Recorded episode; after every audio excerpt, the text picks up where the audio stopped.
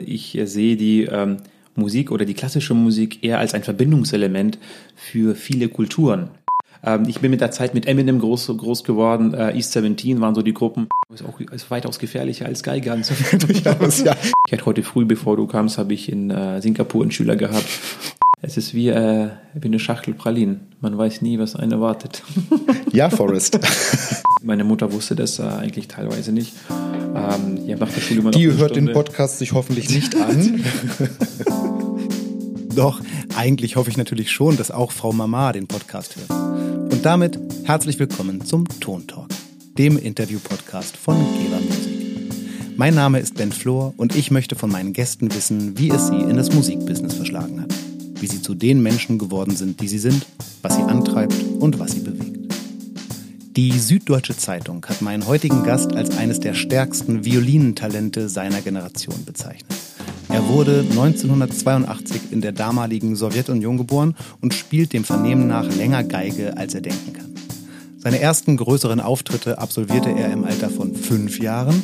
Kurz vor seiner Übersiedlung nach Deutschland hat er als Siebenjähriger Mozarts drittes Violinenkonzert mit dem sowjetischen Staatsorchester gespielt, inklusive Fernsehaufzeichnung könnt ihr euch auf YouTube anschauen. Damit hatte er nach seiner Grundschulzeit schon mehr Konzerterfahrung als ich jetzt. Zu seinen frühen Förderern und Mentoren gehören so prominente Namen wie Igor Eustrach und Yehudi Menuhin. Heute ist er ein gefragter Solist und Kammermusiker, spielt Konzerte unter anderem mit seiner Schwester, der Pianistin Alexandra Trussowa, unterrichtet und gibt Meisterkurse an namhaften Konservatorien und Universitäten wie zum Beispiel dem Mozarteum in Salzburg, aber auch online über seine Kindheit, seinen Werdegang und darüber, dass auch aktuelle Popmusik für ihn immer präsent war und ist, haben wir uns mit viel Abstand in seiner Wohnung in München unterhalten. Ich freue mich, dass er unserer Einladung in den Ton Talk gefolgt ist. Ganz herzlich willkommen, Kirill Trussow.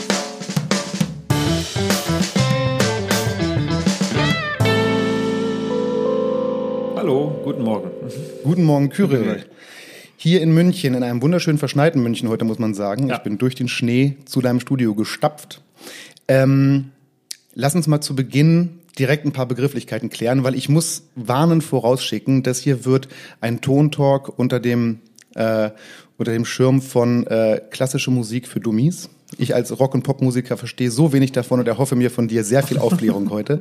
Ähm, die Form der Musik, die du machst, die wird ja landläufig als Klassik bezeichnet, was ja nicht ganz stimmt, weil die Klassik eigentlich eine bestimmte Epoche in der Musikentwicklung ist.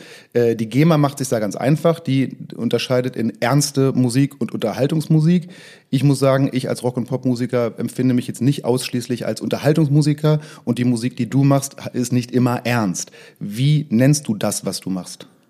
Also ich würde es vielleicht ein bisschen anders ähm, äh, von der anderen Seite ähm, herholen. Ich äh, sehe die ähm, Musik oder die klassische Musik eher als ein Verbindungselement für viele Kulturen, die wir ähm, auf der Welt haben. Die verbinden Menschen, Kontinente und ähm, ich sehe mich eher als ein Verbindungselement dieser, ähm, dieser Kulturen. Und ähm, ich unterscheide natürlich Klassik von Pop. Ähm, ich glaube, dass Klassik einfach, wenn man sieht ähm, und rückwirkend auf alle Komponisten schaut, wir haben ähm, seit Hunderten von Jahren die Klassik und wir haben natürlich die Popmusik. Und ähm, ich glaube, dass die Klassik an sich emotional bindender ist. Also wenn ich zum Beispiel einen Sonnenaufgang sehe und dabei höre ich eine Malersymphonie, dann werde ich immer, wenn ich Maler, diese Malersymphonie sehe, würde ich an den Sonnenaufgang denken. Und wenn ich den Sonnenaufgang sehe, würde ich immer an diese Malersymphonie, und zwar an diese Malersymphonie denken, dass die emotionale Bindung bei der Klassik ähm, in einer gewissen Weise, ähm, soll ich sagen, ähm, etwas ausgeprägter ist. Die, die Popmusik geht mit der Mode, also ich höre sehr viel Popmusik und ich liebe neue Hits. Aber es ist irgendwie so, man hört dann einen Hit vier Wochen und dann kommt der nächste Hit und dann sagt man, was war eigentlich vor vier, fünf Jahren? Sagt, ach so, ja, da war ja so und so.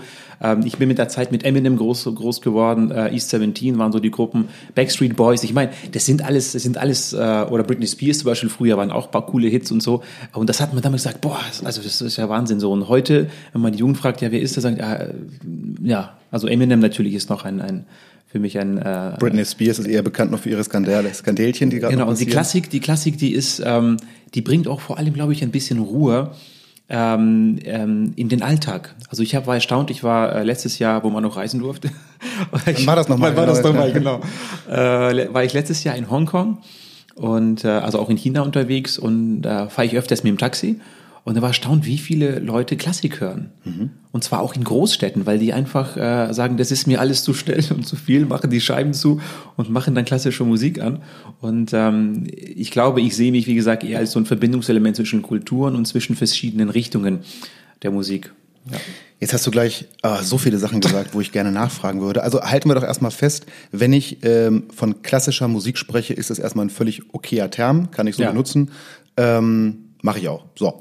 äh, dann finde ich total, das hätte ich am liebsten noch irgendwo gefragt. Ich war mir nicht sicher, ob ich das frage, aber ich finde es immer super spannend, was für Musik Menschen wie du, die derart, also die zu die zu so einem Standard, zu so einem hohen Standard in dieser klassischen Musik gehören, was die äh, sonst für Musik hören. Also ich tatsächlich hätte ich gerne mal gefragt, ob du, wie du, ob du so Radio, Popmusik und sowas hörst. Und jetzt hast du schon mir die ganzen, also auch die, wir sind ähnlich alt. Ich glaube, ich bin nur unwesentlich älter als du. Das heißt, die ganzen Heroen sozusagen und die ganzen Hits meiner Jugend. Äh, ich muss zu meiner Schande gestehen, dass auch East 17, die, das durfte ich damals nicht zugeben, weil das war eine Boyband, aber ja. ich fand die ehrlich gesagt auch echt ganz gut damals. Ja. Ähm, oder eben Eminem, äh, also der Gedanke, dass jemand, den ich spielen sehe, wie ich dich spielen sehe, dass der dann aber in seiner Freizeit äh, äh, einen Rap-Song von Eminem hört, ist erstmal relativ weit weg, äh, aber ist schon so. Also du hörst auch einfach, du magst auch wirklich, also lehnst Popmusik jetzt nicht ab. Nein, ich, ich arbeite, äh, es ist dieses, dieses Gleichgewicht ist für mich wichtig, weil, ähm, also Gleichgewicht vielleicht nicht in der Form, sondern mehr das Abschalten. Ähm, ich unterrichte sehr viel jeden Tag. Ich beschäftige mich mit der Musik von, ich fange um neun Uhr oder halb neun an zu arbeiten, also im Unterricht oder, oder auch selber mit, äh, mit Üben und Arbeiten. Und abends, wenn ich fertig bin, dann höre ich keine Klassik. Also ich höre in meiner Freizeit wenig Klassik, weil ich mich den ganzen Tag mit der Klassik beschäftige. Absolut nachvollziehbar. Und da freue ich mich. Ich habe in jeder, in jedem Zimmer habe ich eine Bose-Box, die alle verbunden sind. So, Alex habe ich noch nicht geschafft aufzubauen, das steht auf meinem Plan, aber ich habe schon mal sechs Boxen, die sind, liegen schon seit sieben Monaten rum, aber es, es kommt ja irgendwann. So, und dann ähm, höre ich abends ähm, viel, viel Pop, also unter anderem ist für mich, ich gehe aus vielen Richtungen. Elvis Presley für mich ist zum Beispiel eine große Inspiration gewesen. Ähm, äh, wir sagen so solche Game Changer. Auch Michael Jackson ist zum Beispiel so einer jemand, der so eine Revolution in der Musik gemacht hat, worauf die ganze Popmusik basiert. Absolut. Und ähm, äh, ich liebe Jazz, wobei ich Jazz sagen muss, ich kann keine langen Jam Sessions kann ich nicht lange hören. Aber ich finde äh, Jazz unglaublich spannend, wenn man das ähm, für sich aber konzentriert hört, aber nicht immer die ganze Zeit nebenbei. Mhm. Ja, gut, also Techno, tatsächlich Techno höre ich auch. Ja? ja also kann ich mir wirklich vorstellen, das ist aber krass du musst, anderes. Du musst es nicht zu sehr aus dem Nähkästchen plaudern, aber man kann sich schon vorstellen, dass ein sicherlich etwas jüngerer Kyrill Trussow, heute ist das alles ein bisschen anders, äh, mal in irgendeinem Club in München oder Umgebung dann ja. zu harten Beats. Krass. Ja, auch mal bis vier und fünf Uhr in der Früh. Und, Oder bis sechs. Und wann genau hast du dann nochmal Geige? Dazu, dazu kommen wir später. Ähm, du hast noch was anderes gesagt, und auch das finde ich, äh, da finde ich deine Perspektive sehr interessant. Du hast gesagt, dass Musik, äh, was für dich sehr verbindend ist, über die Kulturen, über die Kontinente ist.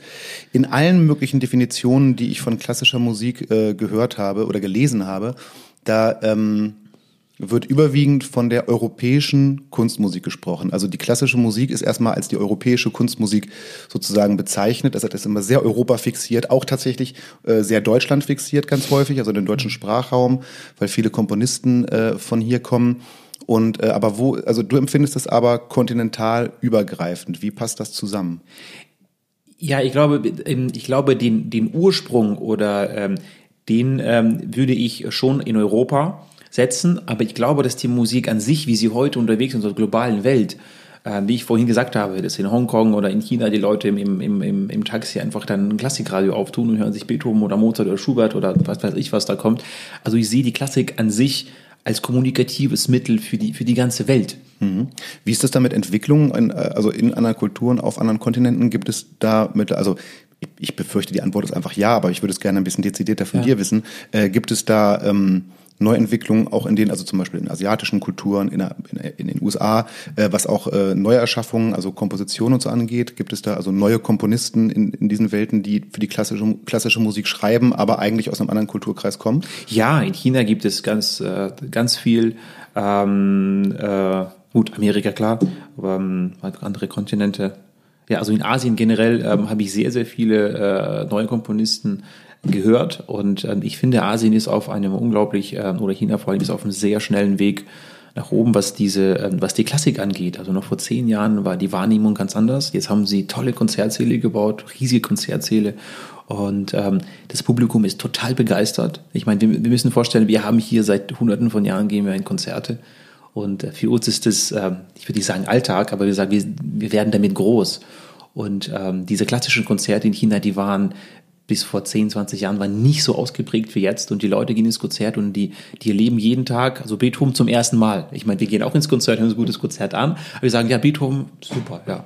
Und die gehen halt, was, Beethoven, so, und dann so viele neu begeisterte Leute und immer wenn ich in China spiele, hatte ich doch ähm, ein sehr positives, ein äh, so, ähm, positives Feedback. Das mhm. hat mir sehr viel Spaß gemacht.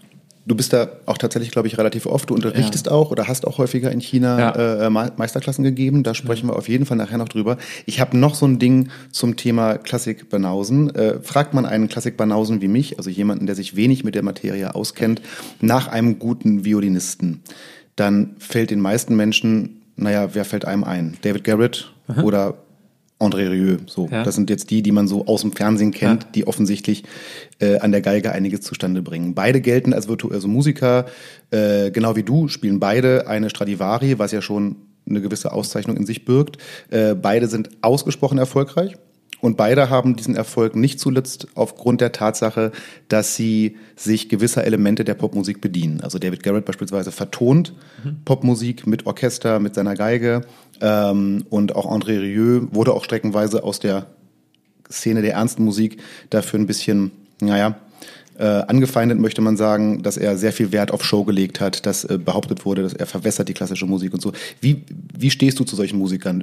Schaden sie der ernsten Musik eben, weil sie sie irgendwie verwässern oder helfen sie ihr auf die Sprünge, weil sie sie in eine breitere Masse tragen oder ist es was dazwischen?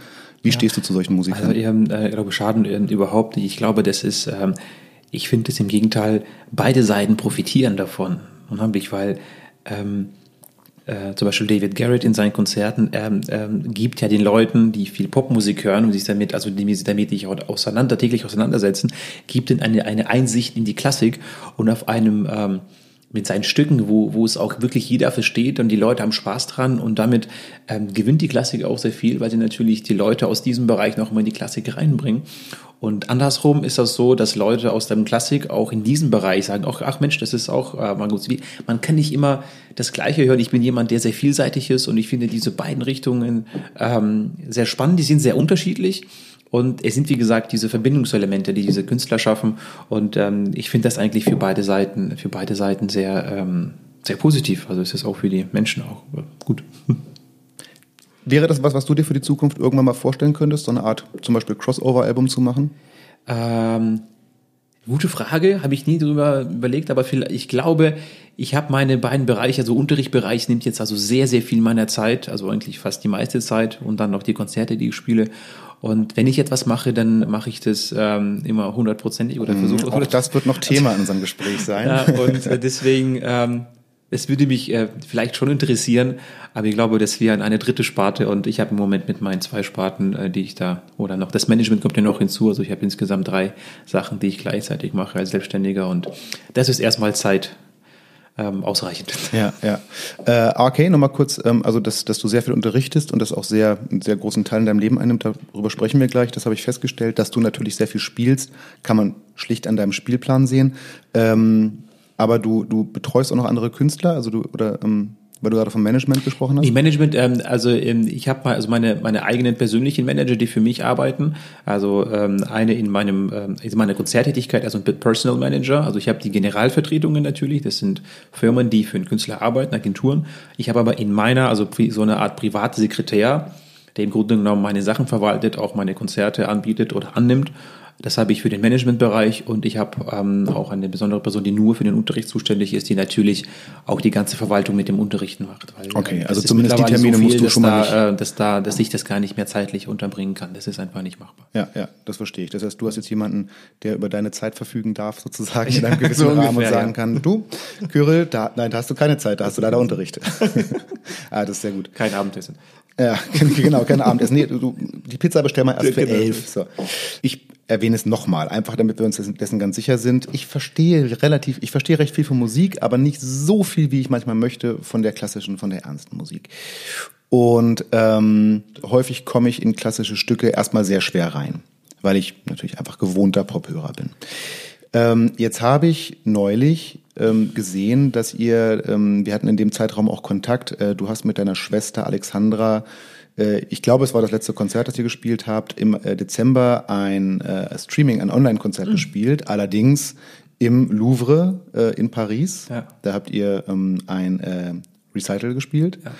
Und ähm, das kann man noch sehen. Das ist noch online verfügbar. Und da habe ich gedacht, oh, das ist ja schön. Da gucke ich mal kurz rein. Das hatte ich auch vor. Dann äh, habe ich da kurz reingeschaltet und habe dann kurz danach wieder ausgemacht, so ungefähr eine Stunde später. Also das Konzert dauert eine Stunde. Ich habe tatsächlich, das hat mich selber ein bisschen überrascht, ich habe nicht, also ich konnte nicht ausmachen. Ich war tatsächlich sehr mitgerissen. Ich weiß nicht so richtig wovon, ehrlich gesagt. Äh, ich habe euch gesehen, ich habe euch gehört.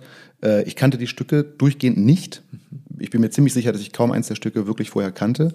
Und trotzdem äh, hatte ich überhaupt nicht das Bedürfnis, immer zwischendurch auszumachen. Das war dann immer keine Recherche mit mir, von, mehr von mir, sondern ich habe hab wirklich diese Musik sehr genossen. Was ist da mit mir passiert?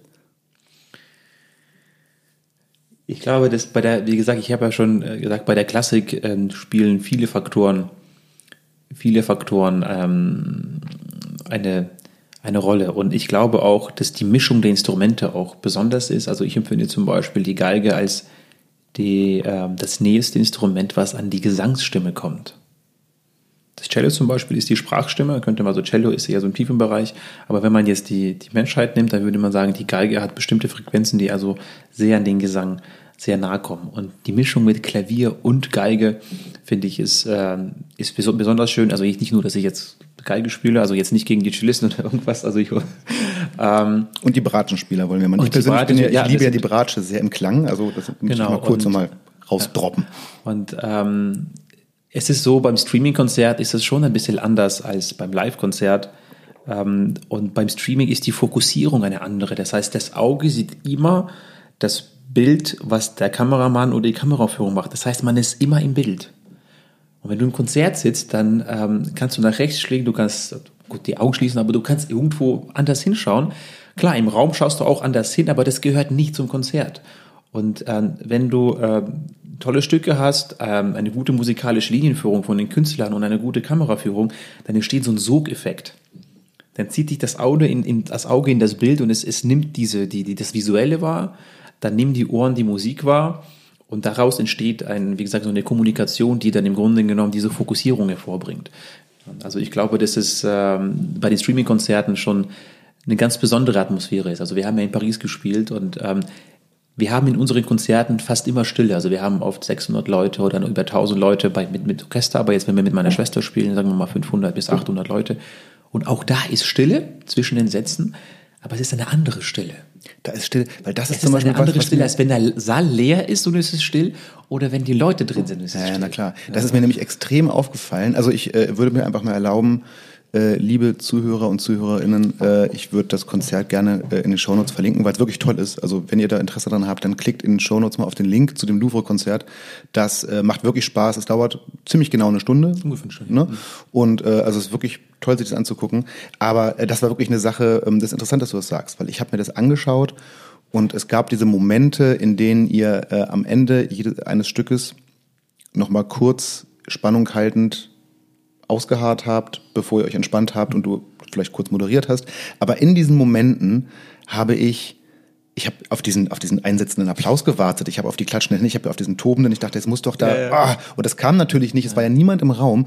Und das hat mir ehrlich gesagt, ihr habt mir total leid getan, weil ich dachte, es müsste jetzt eigentlich dieser verdiente Applaus kommen. Ähm, ich wollte eigentlich gerne wissen, wie das bei solchen Konzerten ist, ob so ein, ob dieser Mangel an direktem direkter Antwort eigentlich schmerzt. Ist das unangenehm? Ist es ungewohnt? Ich würde sagen, es ist ungewohnt, wobei wir das jetzt dieses Jahr ein paar Mal äh, schon gemacht haben. Und äh, es wird auch dieses Jahr weitere, weitere kommen. Und es ist ein, ähm, ich bin sehr technikbegeistert. Also mein, mein Hobby ist, äh, ich lese viel über äh, Wirtschaft, über neue Technologien und Politik. Und, ähm, und was mich fasziniert bei diesen Streams ist, dass in dem Moment, wo man spielt, wie viele Tausende von Leuten da zuschauen. Natürlich, wenn man in einem Live-Raum ist und man hat in der Klassik, sagen wir mal, die Seele sind so ungefähr 2000, Sag mal, der größte Saal ist vielleicht 2000, 2500. Gehen wir mal von 1000 bis 2000 Leuten aus. So, das ist schon eine ganze Menge und live in Ort, das ist schon Wahnsinn. Aber mit so einem Streaming-Konzert, da kannst du jetzt 20.000, 40.000, 50.000. Und das ist für mich faszinierend, dass dieses, dieser Moment, der dort entsteht, der nach Hongkong, dass der nach Singapur, dass der die ganze Welt durch diese und innerhalb von Sekunden, muss man sich vorstellen, das ist so die, die, die Quelle und aus dieser Quelle sind dann so, keine Ahnung, eine Million Spuren, die in die Welt geschossen werden und zu Hause sitzen Leute vor großen Fernseher, vor kleinen Fernseher, vor dem Handy und, und, und schauen sich das an oder der eine sitzt in der Metro und schaut sich das an und das ist ein faszinierendes Gefühl. Natürlich ist das ein ganz anderes Gefühl als ein Live-Konzert, aber die Musik ist ja die gleiche und nur ist es etwas, eine etwas andere Wahrnehmung und ähm, das, ähm, finde ich an, an Streaming-Konzerten wirklich sehr, sehr spannend. Aber wie gesagt, dieser Augenblick, wenn man fertig ist und da kommt kein Applaus, das ist das, wo man eigentlich möchte, jetzt kommt diese Entladung. Aber wir kennen ja die Entladung selber. Das heißt, bei uns passiert das. Und ich glaube, dass auch dieses Gefühl zu Hause, was du gesagt hast, ja, jetzt will ich den Applaus, das macht eigentlich umso mehr Spannung in das Ganze rein. Man sagt, ach, das war doch so toll. Und das und es geht einem das ganze Konzert durch so. Nach dem ersten ja. Stück ist es so, nach dem zweiten Stück ist es so, auch nach dem dritten Stück ist es so. Ach, das, das kann ja keiner klatschen.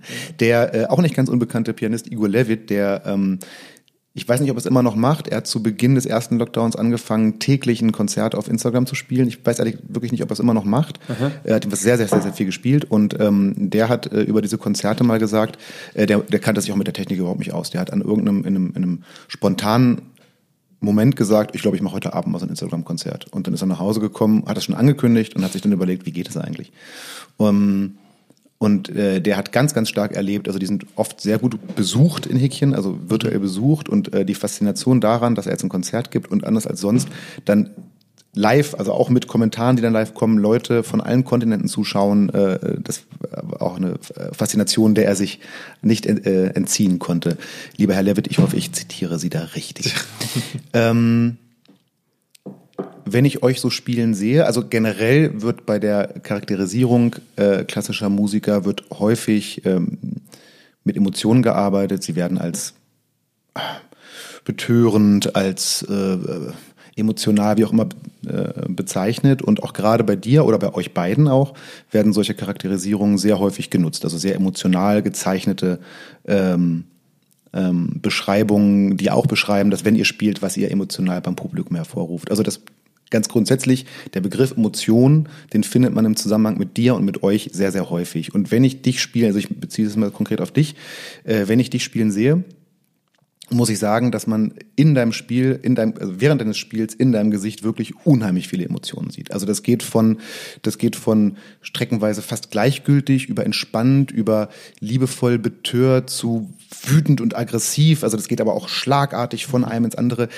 Wie rum fließt denn da der Fluss? Also ist das, ist das das, was du gerade spielst und hörst, was sich dann in deinem Gesicht widerspiegelt? Also kommt das aus der Musik oder muss diese Emotion in dir entstehen, damit du sie in die Musik, in das Spiel geben kannst? Wie rum funktioniert's? Also ähm, bei der Klassik, also ähm, oder nicht bei der Klassik, sondern bei mir, wenn ich spiele, ich spiele manche Werke über Jahre hinweg. Und ähm, je älter man wird, desto mehr erlebt man. Und ähm, ich habe früher zum Beispiel, wo ich jung war, habe ich David Oistrakh, so einer der größten, größten Geiger, David Oistrakh. Einer deiner großen so, auch äh, Mentoren. habe ich diese Geiger gehört und ich habe auch, wo ich jung war, schon sehr, sehr viel geübt. Ich habe sieben Stunden, acht Stunden am Tag nochmal geübt, jeden Tag.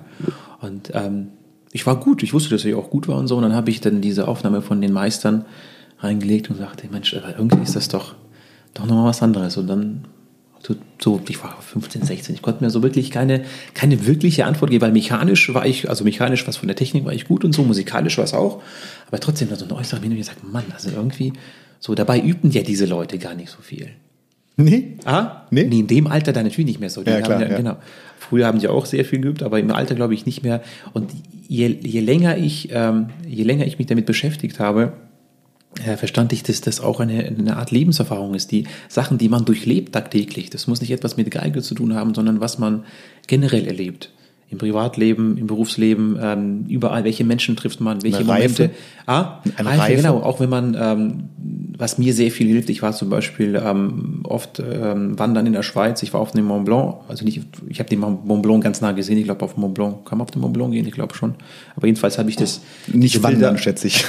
Und ähm, dann habe ich das, ähm, diese ganzen tollen Bilder in meinem Kopf. Und wenn ich dann diese Stücke spiele, dann verbinden sich diese Elemente und ich kann zu, zu bestimmten Phrasierungen mir Sachen aus meinem Leben hervorrufen, äh, über die ich äh, in dem Augenblick nachdenke.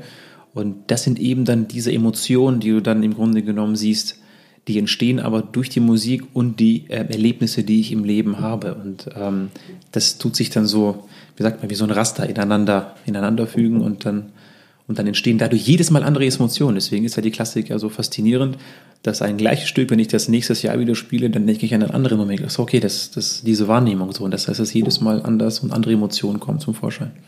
Also würdest du auch sagen, dass deine Interpretation eines Stücks, also wenn ich mir zwei Aufnahmen von Kyrill Trussow von einem bestimmten Stück anhöre, dass die sich in wesentlichen Punkten, zumindest in dieser, diesem emotionalen Bereich der Musikalität, schon jedes Mal unterscheiden. Ja, keine Aufnahme ist gleich. Jede Aufnahme ist, ist, ist anders. Das Tempogefühl ist anders. Ich meine, jeder Tag ist sowieso anders und jeder Herzschlag ist anders, aber wiederum, äh, also jedes Konzert ist anders und vor allem mit meiner Schwester habe ich ein, eine, eine uh, unglaublich tolle Klavierpartnerin, mit der wir seit Jahren zusammenspielen und äh, wir verstehen uns auf, auf wir können blind durch den Raum laufen und würden uns da wiederfinden. Ja, ich habe in der Einleitung gesagt, äh, dass du, dass du Klavier spielst, Quatsch, dass du ähm, Geige spielst äh, länger als du denken kannst. Und tatsächlich, das echte Zitat lautet eigentlich, dass ihr beiden zusammenspielt länger als ihr denken könnt. Darauf müssen wir unbedingt noch zu kommen. Aber äh, wo, wo wir gerade über, kurz über deine Schwester reden, es gibt in dem besagten Konzert eine, also für mich, äh, sehr lustige Szene. Äh, ihr beginnt ein Stück und nach den ersten zwei Tönen bricht deine Schwester ab, weil sie sich verblättert hat. Sie fängt mit dem falschen Stück an. Und äh, das ist, ich finde das, ich musste wirklich laut lachen. Ich, überhaupt nicht aus Schadenfreude, um Gottes Willen, sondern weil ich fand, dass ihr das charmant so wie soll ich das, niedlich überspielt habt, jetzt ein bisschen, ha, ich habe ja, hm, hat dann richtig geblättert und du äh, guckst erst so ein bisschen missbilligend auf sie runter und guckst dann nach vorne und schmunzelst so in dich rein. Äh, das also, ich fand das total charmant überspielt, musste wirklich laut lachen. Wie ist denn das dann in Wahrheit nach so einem Konzert? Ähm, könnt ihr da im Nachhinein drüber lachen oder gibt's hinterher Ärger? Ja, klar, aber äh, na, im Nachhinein lachen wir und, und, und sagen, das war natürlich, also das, das war wirklich ein besonderer Augenblick. Passiert aber, wie gesagt, das sind, wie gesagt, diese Live, Live-Sachen. Ähm, wo wir jung waren, das war, ähm, wo wir jünger waren, äh, war schon beim Proben schon äh, oft dabei. Natürlich Bruder und Schwester und meine Schwester ist ein, ist ein Tick älter und ähm, da ging schon recht, äh, recht turbulent zu bei den Proben. Ähm, aber ähm, durch, die, äh, durch die Jahre, die wir spielten, haben wir so ein, weil wir haben immer den, den, das Ergebnis, also nicht das Ergebnis, sondern das Ziel immer gefunden am Ende. Und das hat sich immer gesteigert und gesteigert. Und ich glaube, durch diese Jahre vom Spielen, wir haben ja unser erstes Konzert gespielt, wo ich fünf war oder, oder glaube ich sechs. Nee, fünf. Also fünf. zumindest, ah, genau. wenn, ich, wenn ich im Internet glauben darf, warst du. Genau, ich habe es auch gesehen. Fünf, genau. Ah, das schon die, die, Mit deiner Schwester zusammen. Diese Schwarz-Weiß-Aufnahme bei YouTube. Die hast du ich, neulich genau. auf Instagram gepostet. Ah, das kann ich bin so ein bisschen ja. durch deinen Instagram-Account gestalkt und das war, also ich war, ja. also wie, wie alt war deine Schwester? Hatte also schon. Die, die, äh, was ja, neun oder so, acht? Oder ja, also es genau. kommt im, im Größenverhältnis ja. von euch beiden ungefähr hin und trotzdem stehen da zwei, also das kommt so ungefähr, nicht ganz, aber ungefähr mit dem Alter meiner Töchter hin. Mhm. Ihr beiden mit dem Abstand mhm. da. Und äh, ich, äh, also ihr macht da Dinge, du als Fünfjähriger und deine Schwester auch als, weiß nicht, neun, zehnjährige, äh, unfassbar. Also auch das tolle Aufnahme. Guckt euch mal äh, Kyrils äh, Insta-Account an. Ähm, Habt ihr, also, na klar, also um eine gute Partnerschaft zu finden, dazu gehört auch Reiberei. Man versteht sich nicht wirklich, wenn man sich nie gestritten hat und dass das genau. in so einer langen, also wenn ich mir vorstelle, dass meine Kinder was derart Enges miteinander tun würden, wie gemeinsame Jahr, jahrelang zusammen Musik zu machen, was sie aktuell so in der Form nicht tun. Die würden sich fetzen, da würde kein Haar mehr am Kopf sein, da bin ich mir ziemlich sicher.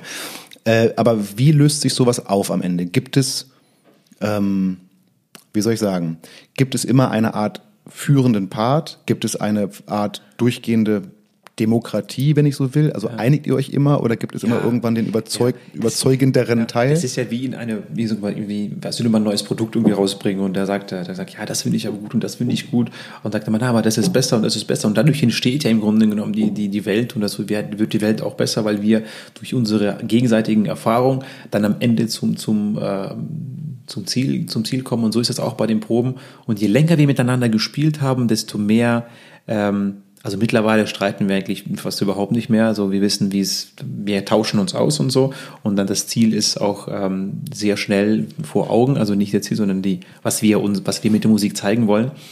Ähm, wir müssen auch von der Zeit auch ganz anders arbeiten. Wir haben ähm, durch mein Unterrichten und meine Schwester macht auch sehr viel, sind auch die Probezeiten bedingt ähm, weniger. Das heißt, es ist hoch, hochkonzentriertes Arbeiten. Und ähm, aber wie gesagt, es gibt auch heute auch ein bisschen so, ach, na, na, na, nur so und so, nur so. Aber dann kommen wir recht schnell zu dem Ergebnis und, und haben dann ähm, große, große, tolle Momente, die wir beide auf der Bühne erleben können. Und wir sind echt froh, dass wir einander haben, weil wir auf der Bühne einfach neue diese Bilder, von denen ich gesprochen habe, wir können variieren, wir können sagen, äh, heute machen wir das oder einfach auf der Bühne spontan entscheiden und man weiß, äh, der Partner geht mit. So, und das ist das, was durch die Jahre dieser Proberei im Grunde genommen entstanden ist. Tatsächlich liest man ab und zu, also dass, dass ihr äh, ein Konzertpaar von das ist tatsächlich ein Zitat, ein Konzertpaar von unheimlicher Harmonie seid. Also das liest man auch relativ häufig in den Kritiken tatsächlich. Mhm. Ich habe sogar eine Kritik gelesen, in der das ein bisschen kritisiert wird. Ihr spielt, ähm, ihr habt ein Konzert gespielt, unter anderem mit einem Stück von Ravel, äh, das dieser konzipiert hat, äh, um aufzuzeigen die Unterschiede von Geige und ja. Piano. Und der Konzertkritiker bemängelt, dass ihr diesen wieder Spruch nicht so richtig rüberbringen könnt, weil ihr zu harmonisch seid. Wie ist denn das? Äh, würde das funktionieren? Also, um so ein Stück dann diesem Kritiker entsprechend spielen zu können, müsstet ihr euch dann eigentlich vor dem Konzert mal gerade richtig gefetzt haben? Würde man das merken, wenn ihr im Streit auf die Bühne geht oder seid ihr zu professionell, als dass das ein guter Hörer rausbekommen würde? Nein, diese sind ja im Grunde um kleine Streitigkeiten und, und äh, im ähm, das äh, auf der Bühne würde man sowieso nicht merken und äh, das sind wie gesagt Kleinigkeit, das große, das große Ganze, ähm, was wir dort bringen und die paar Minuten, die wir vielleicht mal so ein bisschen Meinung austauschen, das ist äh, ein Bruchteil davon und Ravel ist ein Stück, ähm, das ist kein Beethoven, das ist kein Mozart, das ist auch eine Wahrnehmung, wie jeder das sieht. Der Kritiker seine Meinung gesagt, wie er das sieht. Wir sehen das ein bisschen anders. Und ähm, Ravel ist ein, ein verrückter Vogel gewesen. Das war ein Komponist, ein unglaublich vielseitiger Komponist mit so vielen Ideen, die er und äh, gehabt hat, ähm, und mit seinen Stücken, welche Revolution er geschaffen hat in der Klassik. Also unvorstellbar. Man hat damals seine Musik im Grunde genommen gar nicht so richtig verstanden. Er war Genau wie bei Bach, der war eigentlich im Grunde genommen, keine Ahnung, viele Jahre im Voraus, was die anderen später gesehen haben. Und es war bei Ravel auch so, diese ganz zusammenhängende Harmonien. Und deswegen ist Ravel äh, immer so ein Komponist, der eine sieht das so, der andere so. Aber in der Tat ähm, ähm, haben wir bei diesem Stück ähm, sehr, sehr viel Detail gehabt und sehr viel gearbeitet. Und äh, es ist ein faszinierendes Stück, ein sehr besonderes Stück. Jetzt sind wir, ich würde eigentlich, wir, wir, sind schon so lange im Gespräch und ich wollte eigentlich ganz gerne noch mal ein bisschen auf deine, auf deine Ursprünge zu sprechen kommen. Machen wir auch gleich. Aber jetzt sind wir gerade bei diesem Thema Spielen und, und Repertoire und Stücke. Und ähm, mich würde äh, unheimlich interessieren, ihr habt ja, also du, du als einzelne Person, auch ihr als Duo, ihr habt ein wahnsinnig großes Repertoire, zwangsläufig, also allein durch dein Studium wirst du wahnsinnig viele Stücke kennengelernt haben im Laufe deiner Konzerttätigkeit. Also du hast ein sehr, sehr großes Repertoire. Wenn, äh, wenn es darum, daran geht, ein neues Stück zu erarbeiten, also sagen wir mal ein Stück, das du jetzt wirklich auch noch nie gespielt hast, wie lernst du so ein Stück kennen? Hörst du es dir an? Liest du es? Spielst du es direkt? Wie, wie gehst du an so ein Stück ran? Wie lernst du das kennen? Ja, ähm, also ich äh, unterscheide also ein bisschen in zwei Kategorien. Es gibt Stücke, von denen gibt es bereits Aufnahmen und es gibt Stücke, von denen gibt es keine Aufnahmen.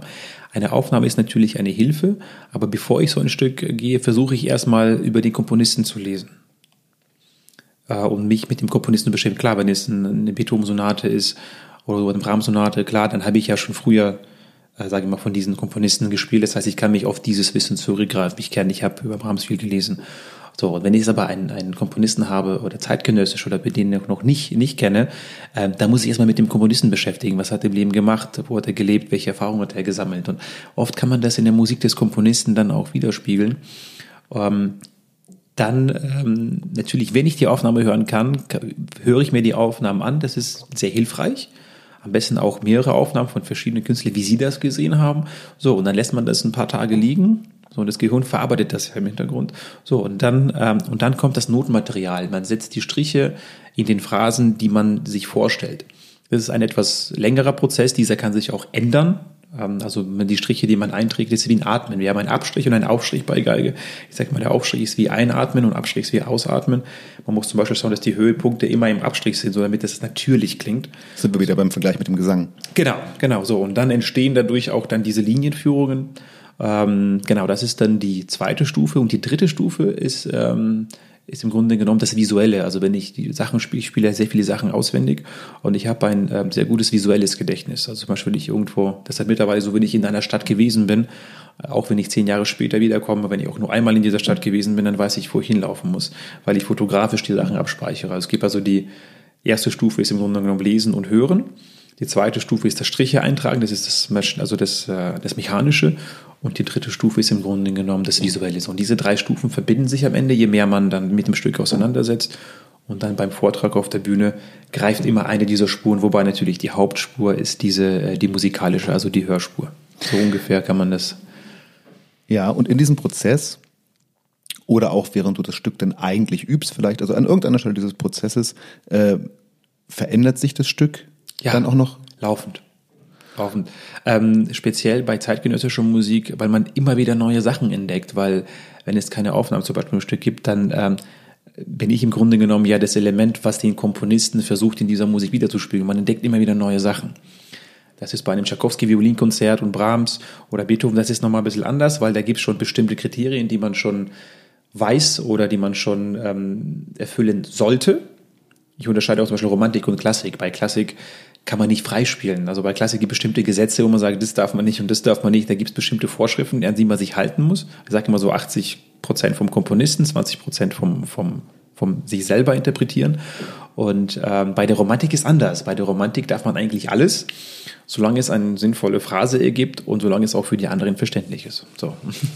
Das ist äh, äh das gerade eben ist super, weil du hast meine, ich habe mir noch eine Frage ja. aufgeschrieben, weil die mich sehr interessiert hat und ich lese sie dir mal vor. Die Frage lautet: Würdest du sagen, es geht darum, die Intention des Komponisten zu erfassen und zu bewahren, oder ist freie Interpretation erlaubt? Das Schöne ist, du hast mir die Frage eigentlich gerade ja. schon beantwortet. Ja, also es ist äh, ähm, man, man muss eigentlich immer dem Komponisten gerecht werden. Man, man spielt ja das Werk des Komponisten. Man spielt ja nicht sein eigenes, äh, sein eigenes, äh, seine eigene Komposition. Ähm, wobei natürlich die Klassik, die Romantik und die Moderne sich etwas unterscheiden. Die Romantik ist, ähm, sag ich mal, recht frei gespielt und aber das zeitgenössische und ähm, die Klassik, ähm, da muss man äh, sich schon also an bestimmte ich würde nicht sagen Regeln, aber bestimmte Funktionen halten. Wenn du sagst muss, warum muss man? Also sind das ungeschriebene Gesetze in der ernsten Welt? Hat das was mit Respekt gegenüber dem äh, Komponisten zu tun? Warum muss man? Ähm, wir haben ähm, mittlerweile sehr, sehr viele Professoren und Leute, die sich damit beschäftigen, wie man in der damaligen Zeit zu Bach und Mozart die Sachen gespielt hat. Also das war vor 20 Jahren noch nicht so. Und ähm, Mittlerweile gibt es so viele Nachweise, wieso und wie und, und, und wieso man was gemacht hat. Und der Komponist kam ja aus dieser Zeit. Und das ist ein, äh, ja, also nicht nur Respekt dem Komponisten gegenüber, sondern man sollte ja die Musik so vortragen, wie sie ursprünglich ja von dem Komponisten angesehen war. Und deswegen ist es in der Klassik. Ähm, in der Klassik ist es mehr mit, äh, mit der Phrasierung die man macht. In der zeitgenössischen Sache ist das eher mit der Dynamik, die der Komponist zum Beispiel schreibt, die Effekte wie, wie Klopfen oder sowas. Die moderne Musik hat ja ganz viele ähm, Klang, ähm, Klangaspekte und da geht es hauptsächlich um solche Sachen. Also das sind nochmal zwei verschiedene Sachen. Mhm. Ja, das sind schon, also ich habe ähm, als du gerade Klopfen gesagt hast, hatte ich sofort ein von dir vor nicht allzu langer Zeit äh, lanciertes äh, äh, ich glaube, Instagram-Video vor Augen, da spielst du mit deiner Schwester ein Stück von Paganini. Was Aha. natürlich erstmal sowieso schon natürlich total kosmisch ist, also war. Und da passieren auch klanglich Sachen. Also irgendwann haust du mit dem äh, Bogen auf die Seiten, auf, auf die Seiten da, äh, was irgendwie erstmal natürlich, das passt irgendwie zu dem, was man sich von Paganini vorstellt. Das würde auch so zu weiß nicht, also ich hatte sofort dann auch so äh, Nigel Kennedy vor Augen, also mhm. so, so ein bisschen die durchgedrehten Geiger sozusagen. Aber ich muss auch sagen, wenn man sich davon ein bisschen löst und sich das anhört, das klingt auch ganz geil tatsächlich. Das ist wirklich äh, tolles Stück. Ähm, so, jetzt haben wir gerade über, äh, über, über Grundlagenforschung und so gesprochen. Lass uns mal kurz ein bisschen Grundlagenforschung äh, ähm, betreiben und lass uns mal dahin zurückgehen, wo du eigentlich herkommst. Du, also man, wenn man über dich recherchiert, äh, findet man erstmal relativ schnell relativ viel, findet dann aber auch relativ schnell heraus, dass das viele relativ redundant ist und die Informationen sich wiederholen. Also ein paar Dinge kriegt man sehr gesichert sehr schnell raus, ein paar Dinge nicht.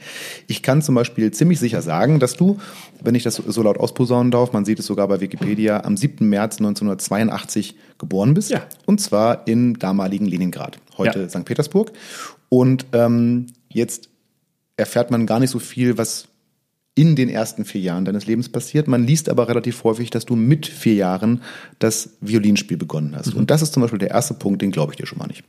Weil, also, dass du mit vier Jahren das, äh, den Unterricht an, dem, äh, an einem Konservatorium in St. Petersburg begonnen hast, das glaube ich dir. Aber ich glaube nicht, dass du da wirklich das Spiel begonnen hast, um dann mit fünf dieses besagte erste Konzert zu spielen und mit sieben mit dem, also nach drei Jahren mit dem russischen, nee, also wann hast du wirklich angefangen? Es war ungefähr im Bereich von vier. Also meine Schwester, ich komme aus einer musikalische, also aus musikalischen Familie. Meine Mutter ist Klavierprofessorin und äh, gewesen in ähm, oder ist ja mittlerweile sind wir in Deutschland, also in Russland war sie noch Klavierprofessorin gewesen und meine Schwester spielte schon Klavier äh, wo ich, äh, wo ich klein war.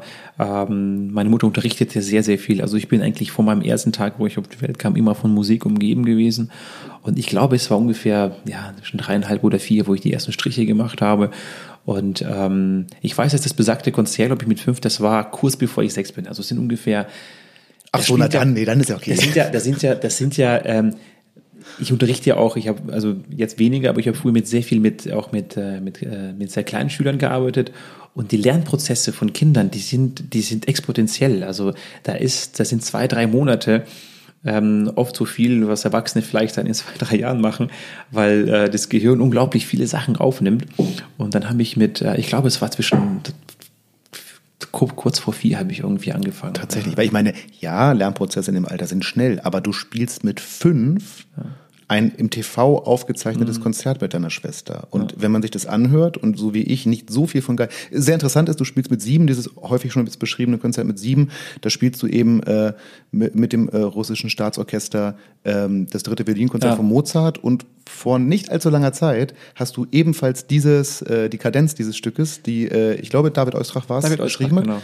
ähm, hast du auch auf Instagram veröffentlicht, weil du hättest dieses Konzert in, im letzten Jahr auf ja. Tour gespielt. Konntest, in Berlin war das, ja. Das ja, und deswegen hast du es äh, auf Instagram veröffentlicht. Und es ist sehr interessant äh, zu sehen, wie der äh, Ende 30-jährige äh, Kyrill Trussow und der siebenjährige Kyrill ja. Trussow diese Kadenz spielen.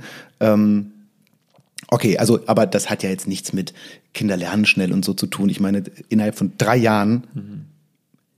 wie soll ich sagen, also kann das, also was würdest du sagen? Kann das jeder mit dem entsprechenden Glück und Fleiß oder war das, ist das schon ein sehr besonderes Talent? Ich glaube, es kommen viele Faktoren zusammen. Ich glaube, es ist, ähm, ich glaube, mein, da meine Mutter auch sehr, sehr viel mit uns gearbeitet hat, also mit mir auch geübt hat, also eigentlich jeden Tag und die, alle Minuten, die ich geübt habe am Tag, hat meine Mutter mit mir geübt. Ähm, ähm, es war schon für damalige Verhältnisse, für mein Alter war das viel, was ich geübt habe. Aber ich habe auch ähm, sehr viel zurückbekommen, weil ich dann ähm, sehr früh angefangen habe, Konzerte zu spielen, kleinere Konzerte. Und ich habe die Begeisterung der Leute schon damals gesehen. Klar, man, man sieht das anders, weil man kleiner ist, aber man sieht es und, und ähm, da kommen viele Faktoren zusammen. Ich glaube, Talent ähm, ist auch eine Sache, was mit Arbeit äh, zu tun hat. Ähm, und wenn diese Faktoren alle zusammenkommen, dann ähm, würde man den Begriff, sagt man dann, dieses, man sagt oft Wunderkind, ich glaube, Wunderkind müsste man in, in verschiedene Begriffe auf. Aber ich habe den Begriff hier auch auf meinem also, stehen. genau, ich, ich habe den, ich hab den oft gehört, Wunderkind, und ich unterteile das immer in ähm, Fleiß, ähm, Talent ähm, und natürlich auch, wie wer, äh, welchen Lehrer hat man oder, oder wie ist der, wie ist der Umgang zu Hause? Sind das ist musikalische Familie? Übt jemand mit einem? Weil, äh, ein also kind, man könnte es ein bisschen unter Glück auch zusammenfassen, weil ja, ich glaube, das sind, ja, sind viele Faktoren und ähm, bei mir, glaube ich, haben diese Faktoren einfach untereinander ein gutes Gemisch gehabt und dann kam eben das, das heraus, was, was herausgekommen ist und mhm. äh, ich bin, es war nicht immer einfach in den jungen Jahren, aber es äh, hat mir immer sehr viel der Spaß hat immer wieder überwogen. Also das war einfach die, die Passion und Leidenschaft, die war immer größer als, äh, als die Arbeit. Wer ist denn eigentlich, also ich vermute, die Antwort wird jetzt sein, deine Mutter, aber ähm, also ich habe mich gefragt oder ich habe mir die Frage aufgeschrieben, wer denn in diesem frühen Alter, also mit dreieinhalb bis vier, jetzt auf die Idee kam, du könntest ausgerechnet ein so großes Talent für die Geige hm. haben. Ich nehme an, das war deine Mutter? Meine Mutter, ja. Also das war die Zeit, wo wir so die ersten, die ersten Fernseher, war noch schwarz-weiß, ich weiß, war schwarz-weiß-Fernsehen. Und da war die Übertragung von ähm, einem russischen Geiger im Fernsehen. Es war irgendeine Feier oder irgendein Feiertag damals gewesen. Und ich saß vorm Fernseher und da kam dieses Konzert und meine Mutter stand an der Tür Und ähm, ich habe sie nicht gesehen, aber sie hat mich gesehen, so wie es mir erzählt hat. Und sie hat die Begeisterung, wo ich dann so auf dem Bildschirm geschaut habe, die Begeisterung gesehen, weil ich wirklich ein paar Minuten auf diesem Monitor gestand, äh, Schwarz-Weiß-Bild geschaut habe und bin, äh, bin wie erstarrt davor gesessen. So, und natürlich durch den musikalischen Hintergrund hatte ich die Musik fasziniert, aber dann auf einmal, was macht der da eigentlich so mit der Hand runter und dann, und dann die Finger bewegen sich und so. Und dann kam ihr die Idee, dass äh, sie wollte eh, dass ich ein Instrument spiele. Und meine Schwester spielte schon Klavier. Und ich sagte, naja, wenn es so, so diese Faszination da ist, dann bringe ich dir mal eine Geige. Und so hat das dann angefangen. Was meinst du, wenn du genauso fasziniert auf, sagen wir, einen Skispringer gestarrt hättest? Wäre das, also ich weiß nicht, man, könnte, man, könnte man Skispringen mit, mit vier? Also so, so jung, weiß ich, glaube oder? Kann man schon, glaube ich. Oder? Ja, wahrscheinlich nicht, nee. Wäre es vielleicht erstmal Langlauf gewesen oder so. Ja, ist auch ist weitaus gefährlicher als Geigern. ja, die Knochenbruchgefahr ist doch relativ hoch. Also ja. im Verhältnis zum Geigespielen auf jeden Fall. Ähm, noch eine ganz wichtige Frage, das habe ich mich gefragt, seit ich dieses Konzert äh, äh aus dem äh, äh, Fernsehen, also auf, auf YouTube von deinem Konzert mit sieben, äh, äh, das dritte Violinkonzert von Mozart gesehen habe. Du spielst dieses Konzert äh, mit einem, ähm, das wird streckenweise auch auf YouTube kommentiert, mit einem ganz bezaubernden Lächeln am Ende. Bist, nimmst du so den Applaus entgegen. Ich glaube, du bist auch relativ überwältigt von der Situation selbst und bekommst äh, ein riesengroßes Kuscheltier geschenkt als Belohnung für dieses Konzert. Hast du das noch? Die erstaunliche Geschichte das Tier, das, dieses, dieses Buschtier, das äh, war größer als ich, das kann man Tatsächlich, ja. Sehen. Und äh, wir haben ja äh, schon vor vielen Jahren unsere, ähm, unsere Wurzeln, in, also wir kommen ja zwar aus Russland, aber ich war seit vielen, vielen Jahren nicht mehr in Russland. Und wir haben im Grunde genommen auch unsere Wohnung damals schon vor vielen Jahren aufgegeben. Und ähm, wir haben ganz wenig Sachen mitgenommen. Aber dieses Tier, das war ein Riesenumstand, das war so von Russland nach Deutschland zu bringen. Also das war so kompliziert, als würde man wie Diamanten irgendwo hin, hinfahren. Und das haben wir trotzdem, das steht bei mir. Meine Mutter wohnt ja in Lübeck. Ich bin selber jetzt hier in München, aber unser Haus, Haus ist in Lübeck bei Hamburg. Und äh, in meinem Zimmer ist immer noch dieses Tier. Und ich war jetzt über Weihnachten auch zu Hause und das schaut mich immer an. Also das war ein großer Hund. Genau, ein großer Kuschelhund. Faszinierend. Ja. Also ist, ich finde den Gedanken schon irre, dass man das auch nach wie vor eben auf YouTube sehen kann, wie du dieses Tierbereich bekommst. Ja. Und der Gedanke, dass es jetzt bei deiner Mutter in Lübeck steht, ja. schon irgendwie. Ist immer noch da und jedes Mal, wenn ich, ich bin zweimal im Jahr zu Hause, im Sommer und im, im Winter und jedes Mal erinnert mich dieses immer an diesen, an diesen Augenblick. Also, ja. War schon ein besonderes Konzert. Das war für mich das erste große Konzert, wo ich vor so vielen Leuten gespielt habe mit Orchester. Das war der Auftritt. Also ja, auch mit einem, mit einem tollen Dirigenten, der dich, glaube ich, auch sehr da an die Hand genommen hat. Also jetzt physisch sowieso, aber auch ja. im, im übertragenen Sinne. Und tatsächlich war es ja auch dein letztes oder eins deiner letzten Konzerte eben in der Sowjetunion. Ihr seid nicht lange danach ähm, nach äh, Deutschland übergesiedelt. Und äh, du hast dann, also nach Lübeck eben tatsächlich, du hast an der Musikhochschule Lübeck. Zuerst nach Freiburg. Also ähm, oh. das, das, das, das sind eben die Sachen, die man dann nicht bei, äh, bei, den, Port, bei den Portalen findet. Auch genau, liebe Wikipedia-Autoren, jetzt zuhören. genau, das ist eine, äh, eine längere Geschichte. Ich versuche das, das, das kürzer, zu, kürzer zu halten. Also wir hatten äh, ein Konzert in Freiburg ähm, angeboten bekommen. Da, da war ich noch in Russland. Und äh, das hieß ein russische Wunderkinder. Und äh, da wurden wir, glaube ich, von fünf, fünf Studenten oder fünf Schüler wurden ausgewählt aus dieser besonderen Schule, wo ich in Russland war, für dieses Konzert.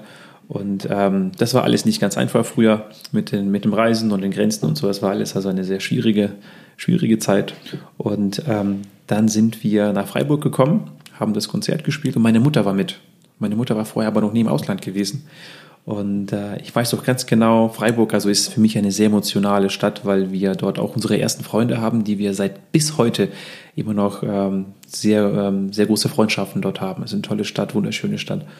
Und äh, dort haben wir das Konzert dann gespielt und ähm, meine Lehrerin, die ich in Russland hatte, die hat beim David Oistrakh studiert. Ähm, sie ist damals dann nach Israel ähm, gegangen, weil sie schon älter war, hat gesagt, ja, es gibt einfach in Petersburg ähm, keinen Lehrer, wo, ähm, wo ich studieren konnte, hat, hat sie meine Mutter gesagt. Und es gibt also einen Lehrer in Deutschland, den Sacher Bronn.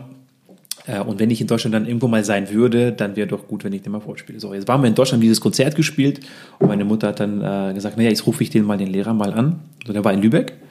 So, und der hat dann gesagt, kommt äh, in vier Monaten, da war irgendwie unterwegs oder so, oder drei Monate war es. Und äh, ja, dann sind wir einfach geblieben, von einem Tag auf den anderen. Ich habe also mein, meinem Vater auch damals gar nicht auf Wiedersehen gesagt, wo, wo wir äh, Russland verlassen hatten. Und wir hatten nur Kleidung für drei Tage mit. Es sollte nur eine Dreitagesreise werden. Das war Sommer, Juni oder Juli war das und äh, Konzert gespielt und dann sind wir einfach geblieben.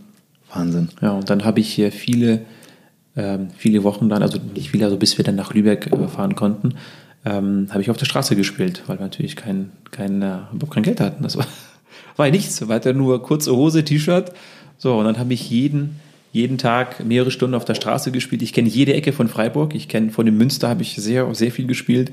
Und ich war vor fünf Monaten äh, nicht fünf Monate, ja, glaube ich so, ja, letztes im Sommer war ich kurz in Freiburg und ging genau vor den Münster und ich weiß noch, wo ich klein war, gab es einen Stein, der hat einen ganz großen Bruch in der Mitte. Das sind so große Steinplatten. Und dann bin ich, wie gesagt, vor fünf Monaten dahin und dieser Stein ist immer noch da. Und wenn man überlegt, das sind jetzt fast 30 Jahre her und ähm, das hat mir also wirklich so Gänsehaut gegeben. Ja, ja, ja, also es ist äh, Wahnsinnsgeschichte. Ich, also ich, ich, Freiburg war für mich so, ich finde Freiburg ist eine wunderschöne Stadt. Ich bin sehr gerne da. Die hat auch ein tolles, eine tolle Innenstadt und überhaupt eine Ja, tolle Stadt. mit dem und, äh, Bächlein aber, und so ist Genau, aber, aber also, wenn ich mir das jetzt vorstelle, mit den Erinnerungen durch so eine Stadt zu gehen, das muss ja Wahnsinn. Dann seid ihr aber tatsächlich irgendwann nach Lübeck und du hast dort, das liest sich auch so schön auf Wikipedia, äh, dass du ähm, an den Musikhochschulen Lübeck und später Köln weiter studiert hast. Ja. Das heißt, es bezieht sich auf deinen Umzug von Russland nach Deutschland. Genau. Was ja aber lustigerweise, da warst du acht. Also ich fand also den, den Gedanken, dass der Achtjährige dann weiter studiert.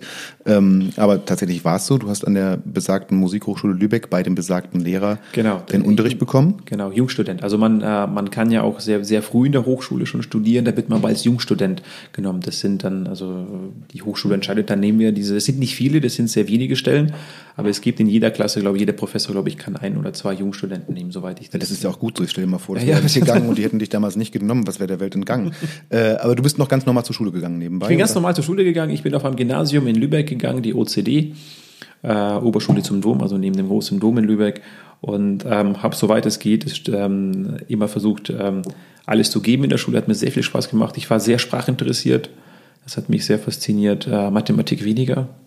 Äh, Physik hat mich sehr fasziniert. Ähm, äh, Geschichte hat mich fasziniert. Ähm, Erdkunde ein bisschen weniger. Jetzt fasziniert mich Erdkunde viel, weil ich viel reise. Aber damals war, hatten wir so immer nur so Hauptstädte von, von, allen, äh, von allen Ländern auf der ganzen Welt gesagt, was soll ich da so, klar, Europa und so, aber so, also das war so ein bisschen schwierig. Aber ähm, insgesamt hatte ich eine sehr nette Klasse. Ich sehe sie auch ab und zu, nicht alle von meinen Schülern in Lübeck, aber wir versuchen dann irgendwie jede ein, zwei Jahre zu treffen. Dieses Jahr hat es leider nicht geklappt, wegen den besagten Naja, aufgrund der Umstände. ja, das hätte mich, äh, aber das klingt ja erstmal alles sehr gut, weil mich schon interessiert hat. Ich meine, du warst damals ja, also Geigenvirtuose, Wunderkind hin oder her, aber du warst acht und hast erstmal dein Heimatland verlassen, deine Heimatstadt verlassen, bist in ein ganz anderes Land gekommen mit einer ganz anderen Sprache, mit ganz anderen Umständen. Äh, Es klingt jetzt erstmal, als wärst du damals so ganz gut damit klargekommen. Wie, also, wie, wie war das für dich? Emotional. Äh, Natürlich war das ein, ein, ein Wechsel. Vor allem, ich habe ja auch, ähm, wie gesagt, äh, mein Vater hat dann nicht, also eigentlich nicht, nicht auf Wiedersehen gesagt. Das war schon, ähm, war schon schwierig. Und ähm, insgesamt waren die ersten Jahre ähm, ja nicht einfach, aber dadurch, dass ich immer die Geige hatte und dass ich diese Musik machen konnte und den Leuten Spaß, also Freude bereiten konnten, hat es mir diesen Input gegeben. Und ich glaube, dass man solche Sachen schneller als Kind verarbeitet, als wenn man älter ist. Und ähm, ich glaube, das war auch ähm, einer der Gründe. Also die Musik und mein Alter haben mir geholfen, durch diese, durch diese Phase durch äh, hinweg mit, mit sehr positiven Sachen hinweg zu, zu gehen. Hm. Ja, du bist ja auch ausgesprochen angekommen. Äh, und zwar derart angekommen, dass du, na, sagen wir es mal, äh, im, in einem gewissen mittleren Bereich von Deutschland angefangen hast in Freiburg, dann ganz bis, also fast nördlicher geht ja fast nicht mehr als genau, Lübeck. und jetzt ganz bist du so südlich, wie es auch kaum noch geht. Also hast auch äh, wesentlich mehr von Deutschland belebt sozusagen als ich zum Beispiel. Ähm, wie, weißt du noch ungefähr, wie lange hast du gebraucht, um der deutschen Sprache mächtig zu werden? Ich meine, das geht ja wahrscheinlich, ich meine, du wirst ja, hattest du irgendwie Unterricht oder hast du einfach gesprochen? Nee, ich bin, äh, ich wurde recht schnell dann, wo ich in Lübeck, äh, ich weiß nicht, das war glaube ich im September oder so, wo wir dann nach Lübeck kamen. Es war schon, ich war schon, es war schon kälter. Ich weiß, in Freiburg war es sehr warm und Lübeck war dann schon kälter. Das heißt, es muss so September gewesen sein. Nee, das liegt nicht an den äh, Jahreszeit, das liegt an den Städten. Das ist so, Freiburg ist warm, ist so, Entschuldigung. Und dann, äh, dann waren wir. Jetzt habe ich die Frage vergessen. Äh, Sprache, wie schnell? Ah, Sprache, genau. Ähm, ich habe recht, recht schnell Sprache gelernt. Ich sprach, sprach nur Russisch und Englisch ein bisschen, wo ich nach Deutschland kam.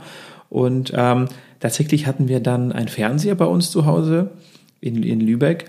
Und ähm, ich habe tatsächlich durch die Werbung ähm, sehr, sehr viel gelernt, weil die Werbung war natürlich mit sehr einfachen Worten und äh, die wiederholte sich natürlich. Wenn man so irgendwie Film gesehen hat, dann wiederholte sich die Werbung, immer die gleiche Werbung, jede 20 Minuten. Und ich glaube, das war auch einer der Gründe, wieso ich auch sehr schnell die Sprache gelernt habe, durch mein musikalisches Gehör, weil ich eben auch viele Sachen schon auswendig gespielt habe und mir die Abfolgen sehr schnell merken konnte. Und ich glaube auch, dass die Werbung, die ich gesehen habe, mir da einen großen Teil beigetragen hat. Dann war ich ähm, in der Schule eigentlich nach zwei Wochen, wo ich in Lübeck war, bin ich auf die OCD, wie gesagt, ähm, gekommen. Es war, glaube ich, die Grund, genau, Grundschule. Und ähm, da war es erstmal ein bisschen mau, natürlich verstand ich erstmal wenig, aber das, glaube ich, ging in wenigen Wochen, habe ich schon angefangen zu sprechen. Also ich habe nie mich aktiv damit beschäftigt, es kam einfach. Und äh, mittlerweile denke ich in Deutsch, mhm. also seit vielen Jahren, ich denke in Deutsch, also wenn ich mit meiner Schwester Russisch spreche, manchmal dann übersetze ich aus dem Deutschen ins Russische. Das wäre gerade meine Frage gewesen, ob du noch gut Russisch sprichst, aber mit deiner Familie, also mit deiner Schwester, mit deiner Mutter, sprichst du noch Russisch?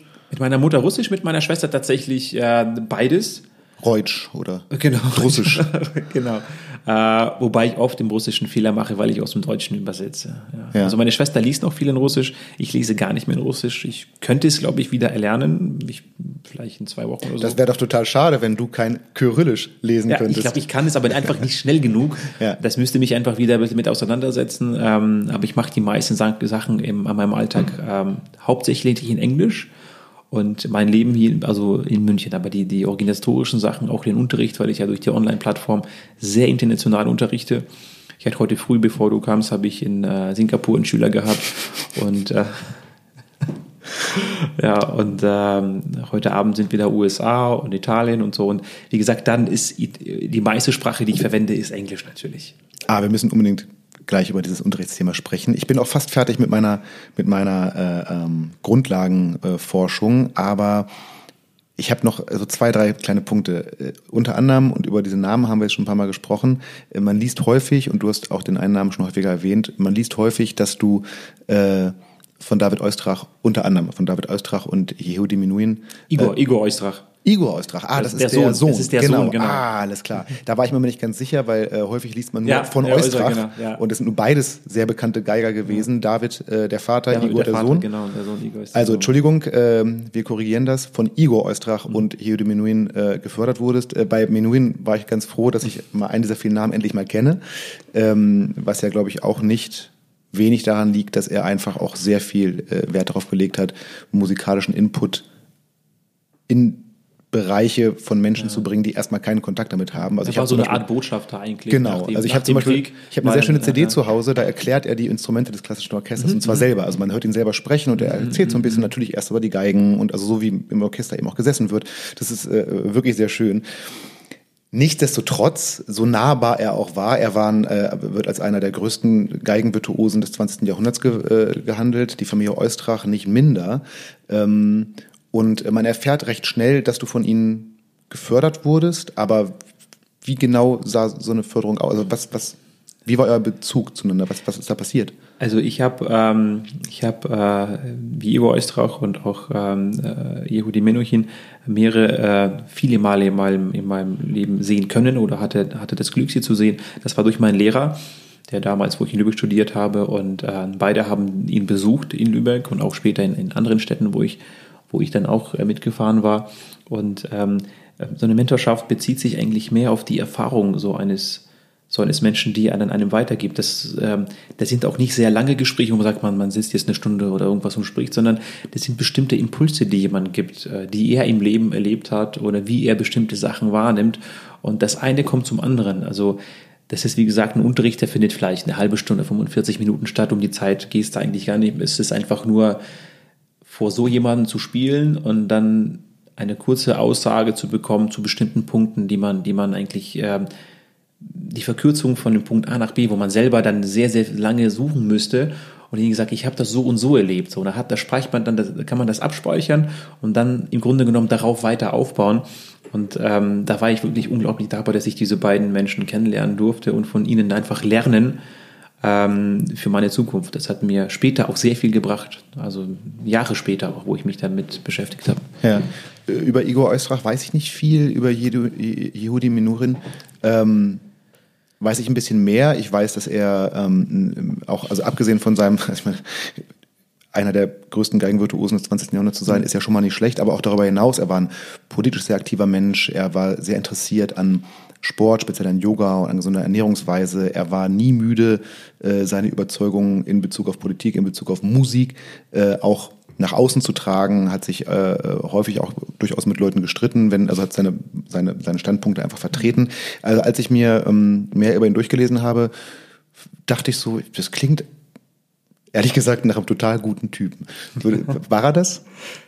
Ja, er war ein un unheimlich äh, also, unheimlich, ich weiß nicht, wie man den, richtigen Begriff trifft, aber die Ruhe, ähm, wo ich ihn getroffen habe, also erstmal ähm, gesagt, hallo, so, und dann, ich, äh, und dann kam nicht viel, habe ich gespielt, so, und dann saß er still und hat eigentlich nichts gesagt, so, und war ich fertig und da waren so zehn Sekunden Stille.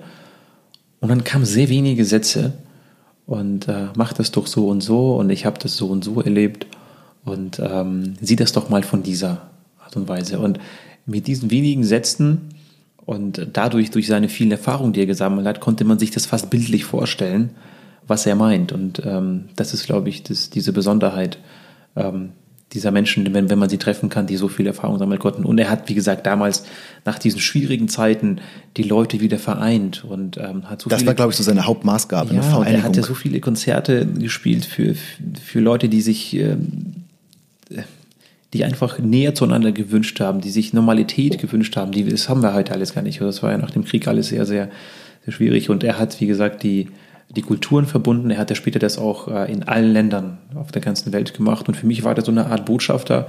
Ähm, ich würde das gar nicht politisch sehen, ich würde das so eine Botschaft, eine Kulturbotschafter, der die Menschen hat versucht zu einen durch die Kunst, die er beherrscht. So würde ich das zusammenfassen. Mhm. Wo wir gerade bei großen äh, Virtuosen an deinem Instrument sind, äh, es wird an mehreren Stellen so ähm, in deiner Info, also auch auf deiner Homepage kann man das mhm. lesen oder auf allen möglichen Infos, wird so salopp nebenbei im Nebensatz erwähnt, dass du ja 2009 mal ähm, für Gidon Kremer eingesprungen mhm. bist äh, und hast mit dem französischen Nationalorchester gespielt, äh, was auch als live, live übertragen wurde.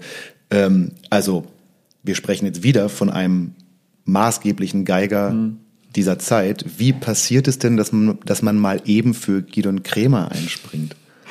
Ja, äh, es war in Frankreich, in Paris und tatsächlich ähm, habe ich in der Zeit, ähm, in den Jahren sehr, sehr viel in Frankreich gespielt, auch die Jahre vorher, also hm, glaube ich bestimmt äh, seit 2001 oder so waren wir sehr, sehr viel in Frankreich unterwegs. Das heißt, ähm, ich bin öfters mal auch äh, in den Zeitungen aufgetaucht, quer durchs Land. Äh, äh, mein Management, äh, Hauptmanagement war in Frankreich damals und ähm, ich glaube, da kommt das eine zum anderen. Also einerseits der Bekanntheitsgrad in Frankreich ähm, und andererseits natürlich auch dieses Glück, dass man derjenige nicht höher genommen hat und wahrscheinlich meinen Namen irgendwo gerade so gesehen und gesagt, ach, das ist doch super. So.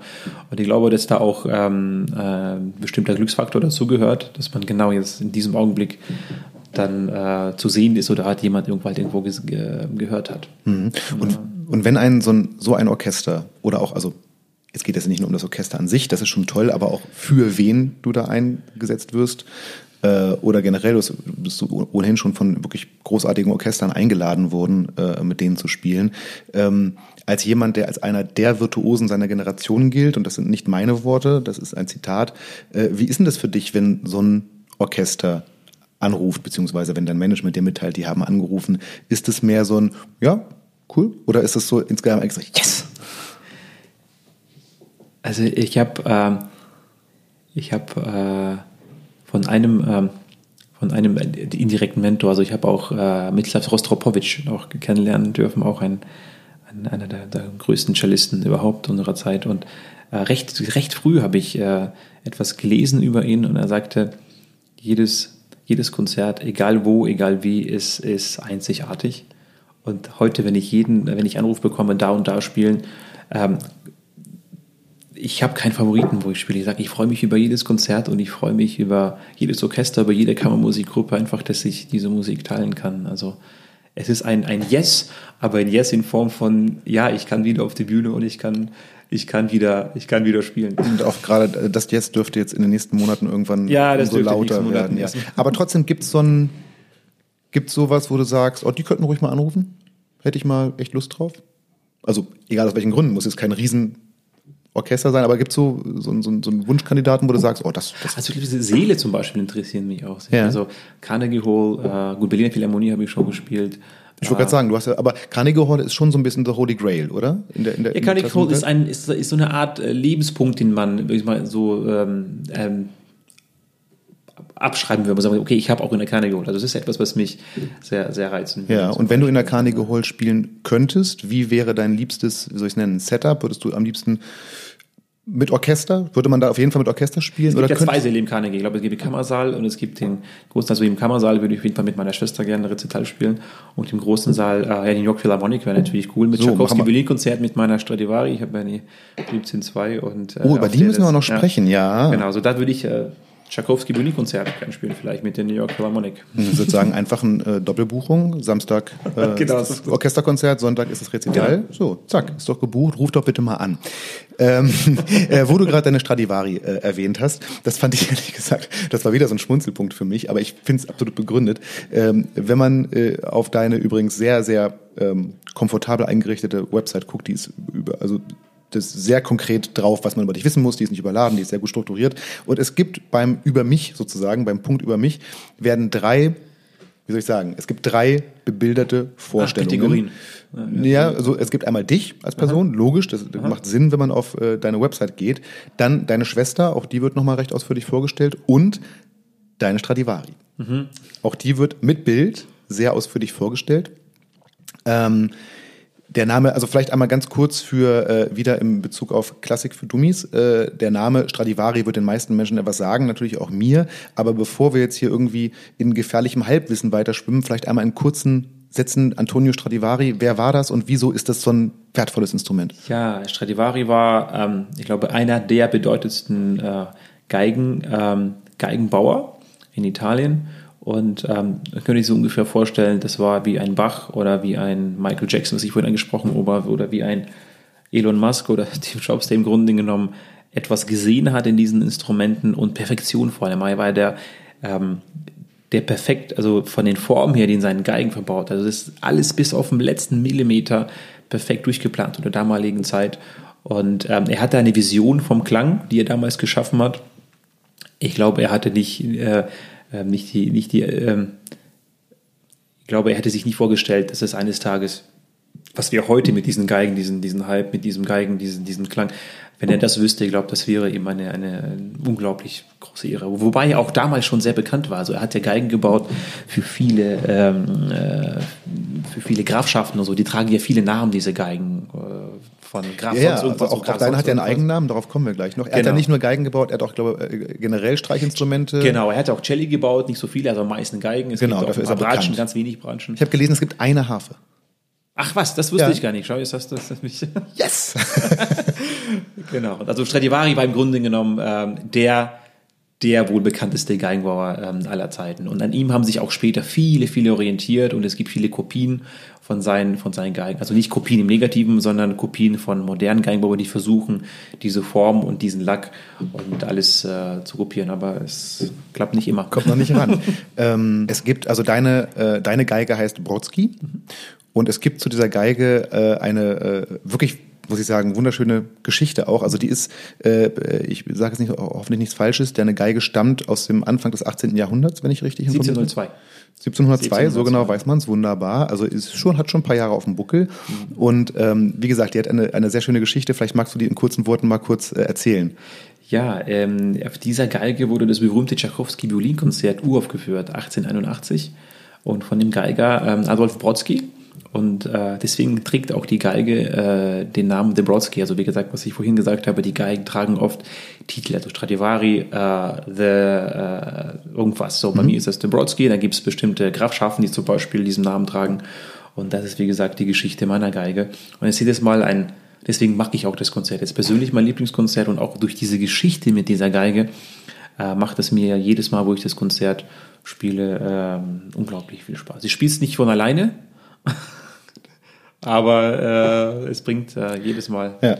Ja, die Geschichte geht da sogar noch ein bisschen weiter. Das fand ich wirklich irre, weil, äh, also das ist das Violinkonzert von Tchaikovsky, das er also Tchaikovsky ursprünglich für Karl Auer geschrieben mhm. hat, ne, den Geiger, ja.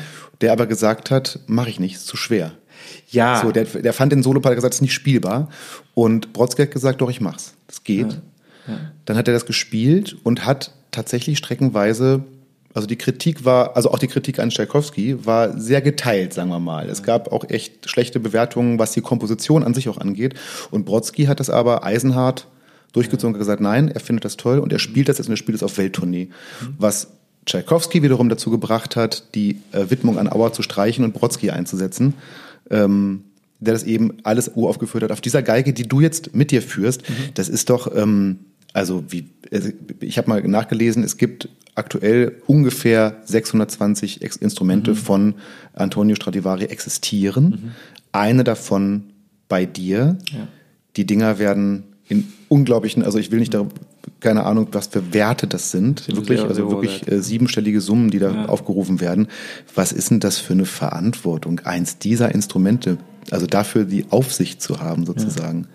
Also wo ich das, äh, den ersten Tag, wo ich meine Stradivari bekommen habe, ähm, das war schon, wo ich den Kasten aufgemacht habe und habe die Geige gesehen. Und ich wusste ja schon, was, was so eine Stradivari wert ist und was für ein Hype, also was für eine, ich will nicht sagen Hype, was für eine, ähm, eine Vision dahinter steckt und was die Leute, in, äh, was man als Geiger vor allem da sieht, welche, ich sage immer, man, die Geige ähm, ist ja nicht Teil des, des Lebens des Geigers, sondern der Geiger ist Teil des Lebens der Geige, denn die Geige ist von 1702 und die vor mir haben die unglaublich viele tolle Persönlichkeiten und Geiger gespielt und, und nach mir wird es aus sein. Ich bin ja nur ein kleiner Teil von dem Geschichten. Das ist ja auch ein cooler Gedanke, ne? dass irgendwann, ja. vielleicht in 150 Jahren, spielt ein Geiger oder eine Geigerin dieses Instrument und man liest dann über das Instrument, das wurde gespielt von Brodsky, Trussow und ist jetzt bei. Genau, genau. Und das ist, äh, und daher, wenn man auch das erste Mal, wo ich den Kasten aufgemacht, ich weiß es noch ganz genau, da habe ich so auf ganz gesagt, mein Gott, und das ist, äh, habe ich so genommen, habe angefangen, ganz vorsichtig zu spielen und so, weil man traut sich erstmal nicht, weil man will ja natürlich nichts, auch wenn man das Handwerk total beherrscht, aber trotzdem so ein, so ein Stück Geschichte und, und so wertvoll zu halten. Mm, doch dann, ähm, ähm, je mehr man, also ich habe gleich am zweiten Tag, ich hatte dann eine recht schnelle Aufnahme, äh, damals bei EMI Classics, und äh, da habe ich stundenlang geübt jeden Tag und und das Erstaunliche war, der erste Tag war so, ich dachte, boah, jetzt geht alles, jetzt brauche ich überhaupt nicht mehr üben. Also pff, von morgen, ich bin jetzt also weniger üben und klappt alles sofort. Vom Wegen, das hat dann hier gepfiffen und dann nochmal hier und dann nochmal da. Ich sagte, hm. Und da muss ich tatsächlich mein, mein ganzes, meine ganze Spieleform ändern, weil diese Geigen vertragen zum Beispiel keinen Druck. Man muss mit extrem viel Geschwindigkeit spielen. Das kann man mhm. bei modernen Instrumenten viel mehr machen. Bei Stradivaris geht das einfach nicht. So, und das Tolle an diesen Instrumenten ist, dass man, das muss ich vorstellen, es ist wie ein Formel-1-Auto. Ja, ich meine, wenn man die 25 Fahrer nimmt und sagt, ah, der ist äh, 22. geworden. Ja, mit drei Sekunden Abstand. Also wir reden von den Top 25, die spielen, so, äh, die fahren und der erste gewinnt und der, der 25. kommt mit einem Abstand von vier Sekunden. Also die fahren fast alle gleich schnell, aber ja. eben dieser erste fährt eben eine Sekunde schneller.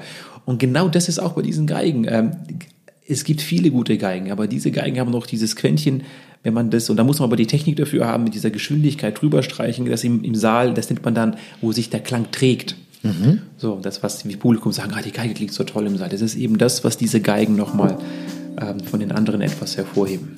Mhm. Kurzfassung. Passend zum Thema Instrumente möchte ich das Gespräch ganz kurz unterbrechen, um euch den Supporter der heutigen Folge vorzustellen. Die heutige Folge wird nicht von Stradivari präsentiert, sondern gewissermaßen von dessen Bodyguard, dem Geva Air Prestige Violinkoffer, den auch Kirill für seine Stradivari The Brodsky benutzt. Der Koffer besteht aus einer speziell entwickelten Thermoplastschale, die dem Instrument einen enormen Schutz in mehreren Punkten bietet.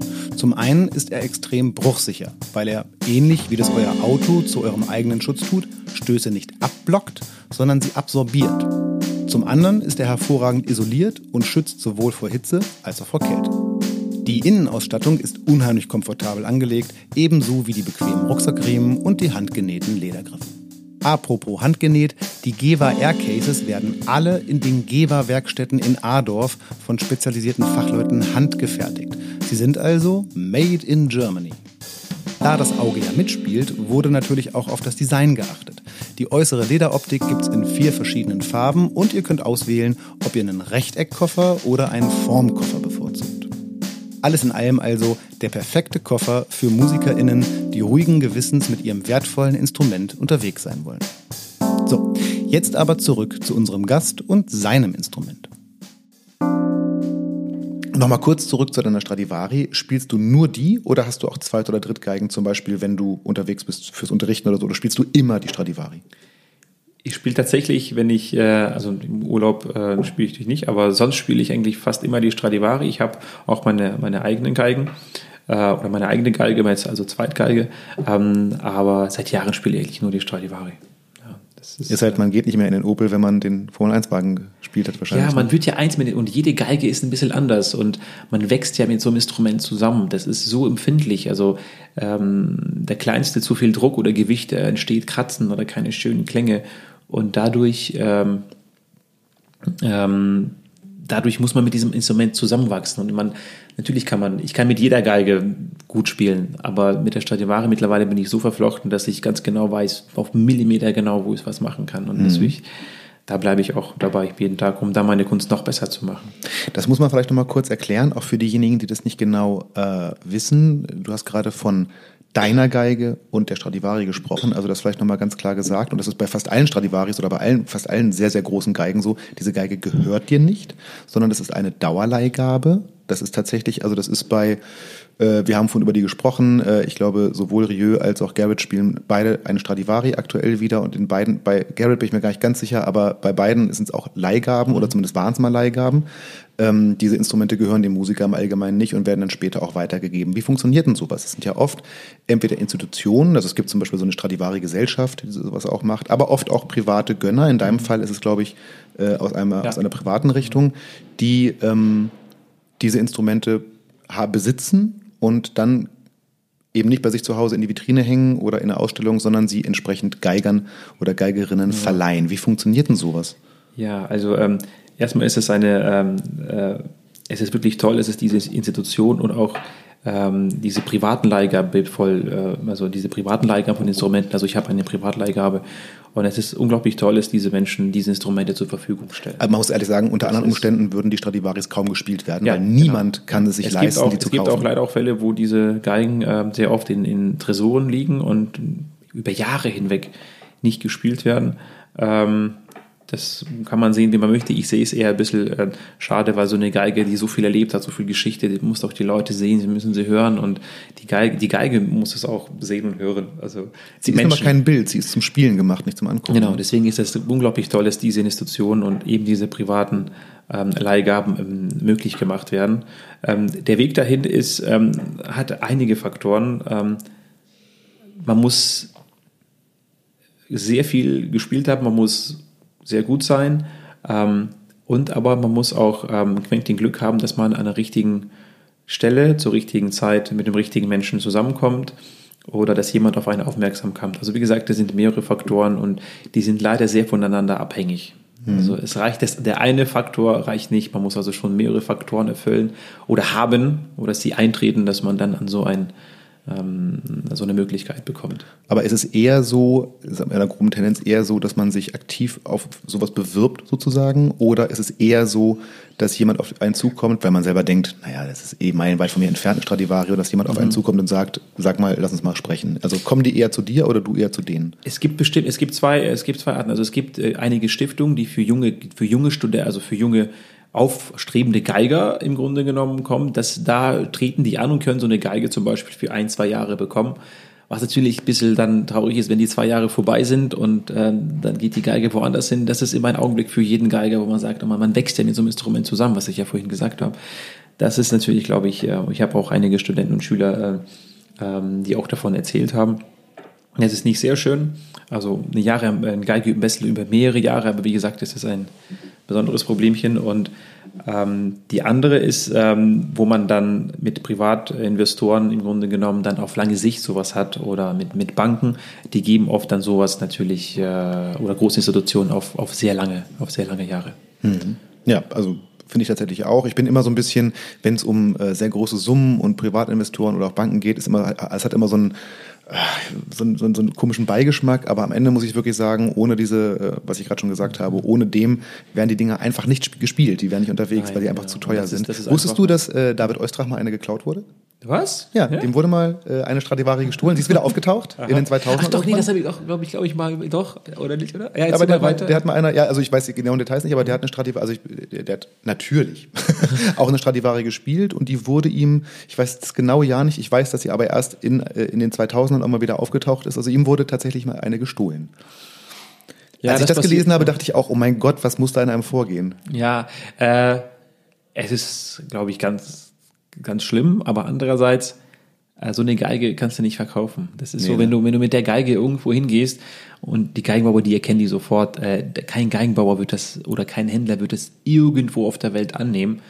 Also wenn mit so einer Geige gestohlen irgendwo reinkommt, nach einer Minute äh, sagen ja kurz, ich bin gleich wieder da, dann hast du einen ganzen Trupp von Polizisten da, die dich dann ja. abführen. Also die sind alle registriert und du hast ja gesagt, es sind 600, also von den Top-Instrumenten sind es vielleicht 180, die wirklich top, top so, und wenn ein Geigenbauer sowas sieht oder Händler sagt, ja, so, das tue ich mir nicht an, weil dafür geht der dann auch mit in den. Ja. Wer weiß, vielleicht ist es eine eigene Sparte im Darknet, so Waffen, Drogen, genau. Stradivaris. ja, wer weiß. Ähm, ähm, MMM, ich sage viel zu oft M in diesem Gespräch, aber äh, ich, ich muss immer mich so ein bisschen zwingen, auch mal ins nächste Thema zu kommen. Ich könnte ja. noch stundenlang und also ich hätte schon vorhin stundenlang weitersprechen können und ich könnte auch über die Stradivari noch stundenlang weitersprechen. Aber wir haben jetzt schon ganz oft über das Thema, nee, wir haben nicht über das Thema Unterrichten gesprochen, sondern wir haben es jetzt ganz oft gestreift. Jetzt lass uns doch, Kyrill, lass uns doch endlich mal über das Unterrichten sprechen. Ähm, du hast es selber schon ein paar Mal gesagt, Unterrichten ist ein ganz wesentlicher Teil deines Arbeitslebens, wenn nicht sogar momentan sogar, gut, momentan sowieso der wesentliche Teil aufgrund der äußeren Umstände. Äh, was bedeutet es für dich zu unterrichten? Was ist das für dich? Ähm, ja, ich muss schauen, wie ich das, wo, wo ich da anfange. Also ich bin ein ich bin ein sehr sozialer Mensch, ich brauche Umgang mit Menschen, ich muss mich immer ähm, austauschen, ich möchte immer dazulernen und ich möchte mich auch in, so in ähm, ich habe mit 18 angefangen zu unterrichten, wo ich in Köln auch in, in der Hochschule war und das war, ähm, ich habe ähm, eigentlich Studenten unterrichtet, ich habe junge Geiger unterrichtet, ich habe sogar mal allein unterrichtet und ich habe mit jedem mit jedem, mit jedem Schüler habe ich was dazugelernt über den Menschen, über den Unterricht, über den sozialen Umgang. Und durch die Jahre hinweg, das sind jetzt fast 20 Jahre, ähm, merke ich einfach, dieser Bestandteil ist einer der wichtigsten in meinem Leben. Und ähm, der neuen Generation von meinem Wissen etwas weiterzugeben, das ist etwas Wunderbares. Ich meine, ich bin zum Beispiel auch Apple-Fan und man sieht ja ähm, Apple iPhone 7, iPhone 8, iPhone 10 und so und die Geräte werden ja immer besser und ich sehe das auch in, in auch ähm, im Unterricht. Ähm, man gibt der nächsten Generation, was man selber weiß und die Generation kann darauf dann aufbauen. Und das ist für mich ein Prozess, den ich tagtäglich sehe. Und es ist so toll, wie, wie junge Geiger oder junge Leute einfach dann auf neue Ideen kommen. Das, daraus besteht ja die Menschheit, dass wir unser Wissen weitergeben, am besten kompakt und gut. Ähm, und dann kann der Schüler mit seiner Kreativität direkt darauf aufbauen. Er muss also nicht die, die 15 bis 20 Jahre dann äh, durcharbeiten. Er kann im Grunde genommen auf diesem kompakten Baustein weitermachen. Und das ist ein toller Prozess. Und äh, ich unterrichte jeden Tag jetzt hm, keine neun, zehn Schüler online aus allen verschiedenen Ländern. Und es ist so toll zu sehen, die verschiedenen Kulturen und trotzdem, wo wir alle in, in, in dieser, die, wie wir die Musik wahrnehmen und ähm, ein wirklich toll. Also es ist ein großer Bestandteil meines Lebens. Ja, ich habe das schon mitbekommen, weil auch in unseren Vorgesprächen äh, war immer so ein bisschen die Planung dabei, äh, wann passt unser Interview in deinen Tag und wo setzt du da mal den Unterricht aus sozusagen, wofür ich sehr dankbar bin. Aber da habe ich schon gemerkt, oh, das klingt nach einem Packed Day. Ja. Ähm, Du hast ja tatsächlich ein sehr, also ich habe mir, als ich mir deine Homepage angeschaut habe, man kommt auch schnell auf deine Unterrichtsbereiche und du hast ein sehr professionell äh, aufgebautes Online-Unterrichtssystem. Das heißt, man kann sich bei dir einloggen, was ich einfach mal frecherweise gemacht habe. Keine Angst, Kyrill, du musst mich nicht unterrichten, das wäre kein Spaß. Ähm, aber das läuft alles sehr, sehr professionell, sehr, sehr automatisch und äh, sieht aus wie jetzt, wenn dann einmal wirklich richtig aufgesetzt. Ähm, ist dieses äh, Online-Unterrichtssystem jetzt dank Corona oder warst du da vorher schon dran? Tatsächlich war die erste Idee vor zwei Jahren. Ähm, ich habe ähm, also das vor Corona ähm, sehr, sehr viele Meisterkurse gegeben. Und äh, durch meine Sekretärin habe ich viele E-Mails in diesen Jahren bekommen, dass einige aus solchen Gründen nicht kommen konnten. Der eine konnte nicht, äh, nicht einreisen wegen Visum, der andere hat es nicht geschafft, der andere war irgendwie krank und so. Und haben gesagt, ja, wir möchten aber trotzdem und so. Und schon vor zwei Jahren hatte ich die Idee, ähm, Online-Unterricht zu machen. Die Idee kam dann und dann haben wir angefangen, diese Programmierungen zu machen. Das war also extrem, ähm, extrem aufwendig und ähm, und tatsächlich, so wie der Zufall es will, war das ähm, ein Monat vor, vor Corona dann, dann so fast ausgereift. Und dann, wo Corona kam, hat sich das von alleine dann irgendwie gesagt, gut, das ist es jetzt. So, aber der Prozess an sich hat eigentlich schon vor zwei Jahren angefangen. Die Idee hatte ich, um eben allen aus der ganzen Welt Unterricht anzubieten, weil ich sehe das globaler und ähm, einfach für die Menschen oder für die Studenten, für die Schüler auf der ganzen Welt da zu sein. Und äh, ja, es hat funktioniert, es bringt unheimlich viel Spaß. Mhm. Das heißt, es ist auch jetzt absolut nicht äh, nur Corona geschuldet und also wenn das Ganze irgendwann vorbei ist und man wieder reisen kann, wirst du das trotzdem so ja. weitermachen. Ich habe auch ganz viele, also neue Schüler, die sich halt mit, ja, machen Sie das dann auch weiter und so gesagt, ja, ja, das Angebot ist das so.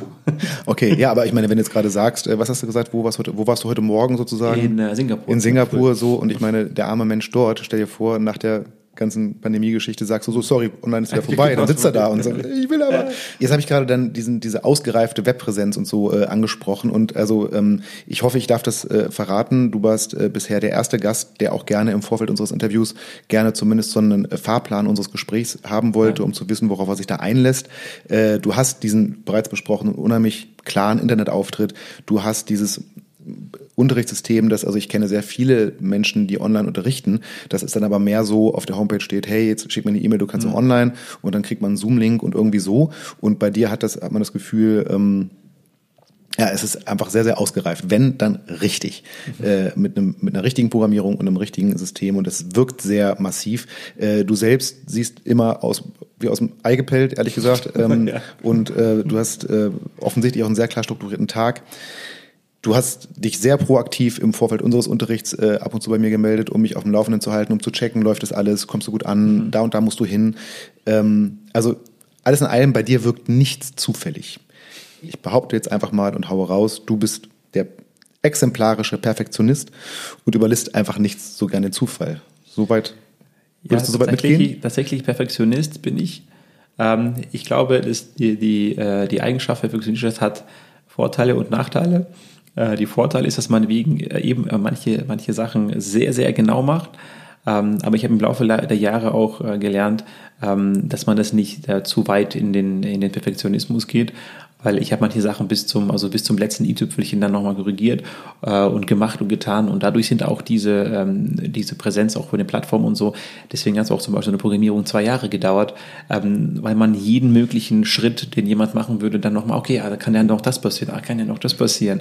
Oder was passiert, wenn der aus Singapur jetzt die falsche Zeitzone hat oder so. Das sind so viele Faktoren, die zusammenkommen. Und ähm, äh, mein Tag ist sehr strukturiert, aber in meinem Privatleben bin ich sehr spontan. Ja? Also wenn ich mal einen Tag frei habe, ähm, dann stehe ich morgens auf und äh, dann habe ich zum Beispiel, ich will in die Stadt, so, und dann sage ich aber, nee, jetzt habe ich, dann nehme ich ein Auto, fahre ich irgendwo anders hin. Also ähm, ich bin eigentlich ein sehr spontaner Mensch, aber durch diese drei verschiedene Sparten, die ich habe, eben das viele unterrichten, ähm, die Konzerte und eben das Management, musste ich mir das so einteilen, dass ich auch am Tag auch vieles schaffe. Und das geht ohne Zeitmanagement nicht. Also das ist, äh, aber wenn die Freizeit anfängt, dann kann ich, bin ich auch Chaot. Dann kann man auch anrufen und sagen, Mensch, Kyrill, lass uns mal treffen und du sagst, was machen wir denn? Und man sagt, weiß ja. noch nicht und du sagst, super. genau, geh ja? einfach. Ja. Äh, aber ist man denn überhaupt, also jetzt mal abgesehen von deinem jetzigen Leben, aber ist jemand mit weniger Perfektionismus oder mit weniger perfektionistischen Anlagen, meinst du, so jemand wäre in der Lage, auf deinem Level zu spielen? Ich glaube, das Spielen ähm, ist nochmal eine ganz andere Sache. Das ist, ähm, ich, ähm, ich glaube, da ist, ähm, da glaube ich, bei der Musik ist jeder, ähm, ich weiß nicht, jeder in seiner Art, wie er spielt, eins. Ich glaube nicht, dass Perfektionismus in der Musik tatsächlich, tatsächlich so eine große, so einen großen Unterschied macht, weil Musik ist nicht perfekt. Jeder, wir machen alle Fehler. Und ähm, es gibt nicht die perfekte Phrase und es gibt auch nicht den perfekten Auftritt. Es gibt den Auftritt, es gibt den Moment und es gibt den Künstler und den Menschen, der spielt. Und die perfektionistischen Sachen, die unterteile ich mehr in ähm, so Programmierung oder wie ich ein Video sehe oder wie ich den Klang höre. Das sind Sachen, die kann ich beeinflussen und die bleiben auch so. Ein Auftritt kann ich nicht beeinflussen. Ich kann auch die Leute nicht beeinflussen. Ich kann sogar den Streaming äh, nicht beeinflussen. Das kann sein, dass der Kameramann gerade irgendwie, äh, keine Ahnung, nicht so einen guten Tag hat oder so. Ja, aber so, naja, würdest du denn ein Konzert spielen, wenn du dir äh, der Beherrschung des Stückes nicht hundertprozentig gewiss wärst? Ja, aber bei Musik gibt es ja eben keine 100 Prozent. Also, ah, okay. Das bei der Musik, bei der Musik gibt es keine 100 Prozent. Es gibt auch diese, diese Wahrnehmung, diese Emotionen. Es ist, äh, jeder Augenblick ist dieser Adrenalin, wenn man auf die Bühne geht. Ähm, das ist wie eine, ich sage immer, mein, es ist wie, äh, wie eine Schachtel Pralinen. Man weiß nie, was einen erwartet. Ja, Forrest. genau. Übrigens äh, einer, einer meiner Lieblingsfilme. Ja, oh, das, äh, dazu kommen wir gleich. Noch nicht so viel ja. verraten. Aber äh, das ist vielleicht super interessant, weil ich hätte mit was ganz anderem gerechnet, ehrlich gesagt. Ich hätte gedacht, dass du, äh, was, die, das, was das Denken über die Musik angehst, viel, viel strikter bist. Äh, ja. das, die Perspektive, die ich jetzt gerade von dir bekommen habe, finde ich persönlich viel sympathischer. Wir haben ähm, wir nehmen gerne so einzelne kleine Zitate aus unseren Interviews mit unseren Künstlern und veröffentlichen die auch nochmal so. Mhm.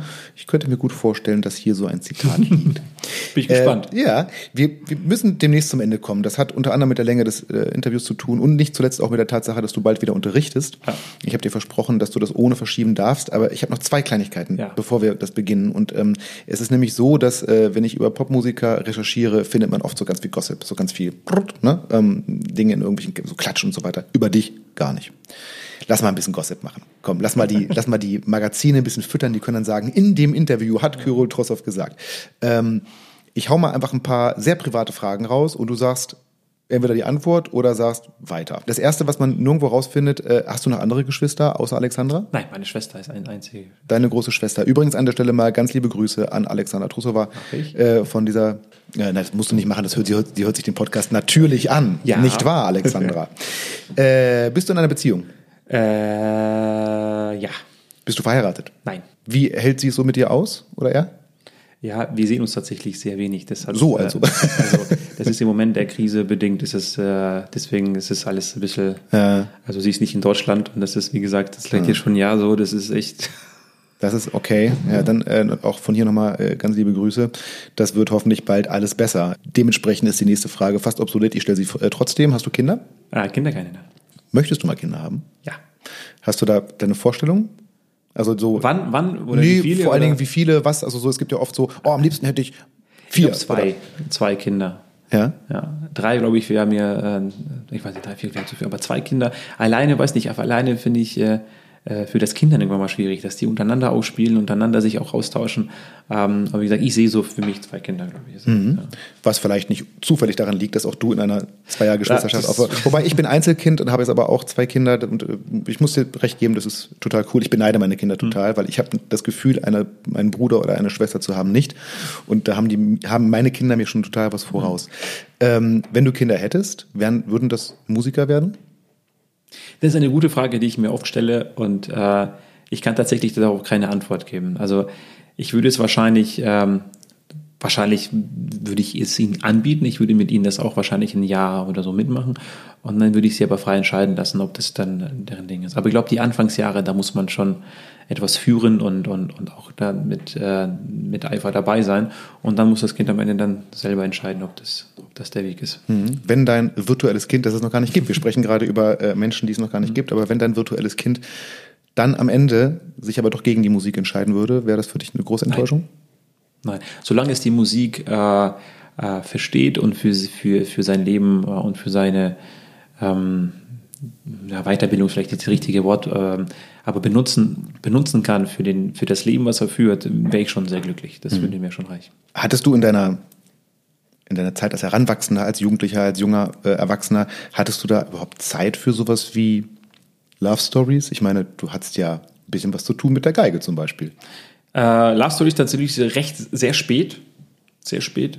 Äh, ich habe aber mich sehr für Basketball interessiert, zum Beispiel, wo ich in der Schule war, was natürlich meine Mutter oft nicht wusste, dass ich nach der Schule noch Basketball gespielt habe. Ich war auch recht gut. Ich wurde sogar mal vom, von, dem, ähm, von dem Sportlehrer gefragt, ob ich in so ein Camp gehen würde für Basketball. Das hat mich sehr interessiert. Ich habe sehr viel NBA geschaut aus Amerika und so.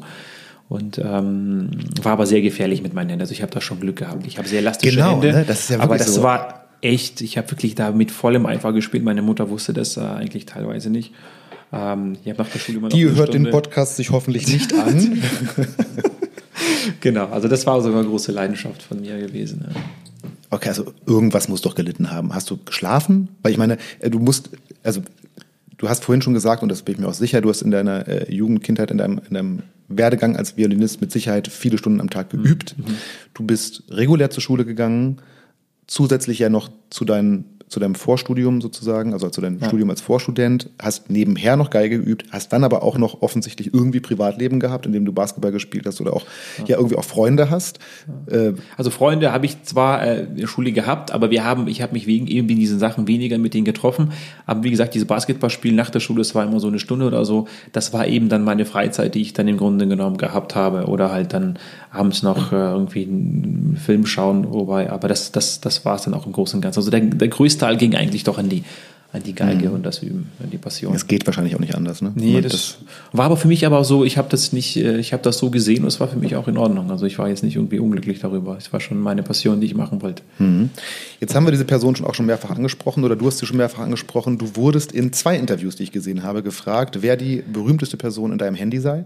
Und beide Male hast du geantwortet, meine Mutter. Ja. Ähm, wir wissen von deiner Mutter jetzt schon, dass sie nicht ganz unmaßgeblich dafür verantwortlich ist, dass wir heutzutage die Musik von Kyrill Trussow genießen können. Und wir wissen, dass sie Klavierprofessorin war. Wer ist sie sonst so?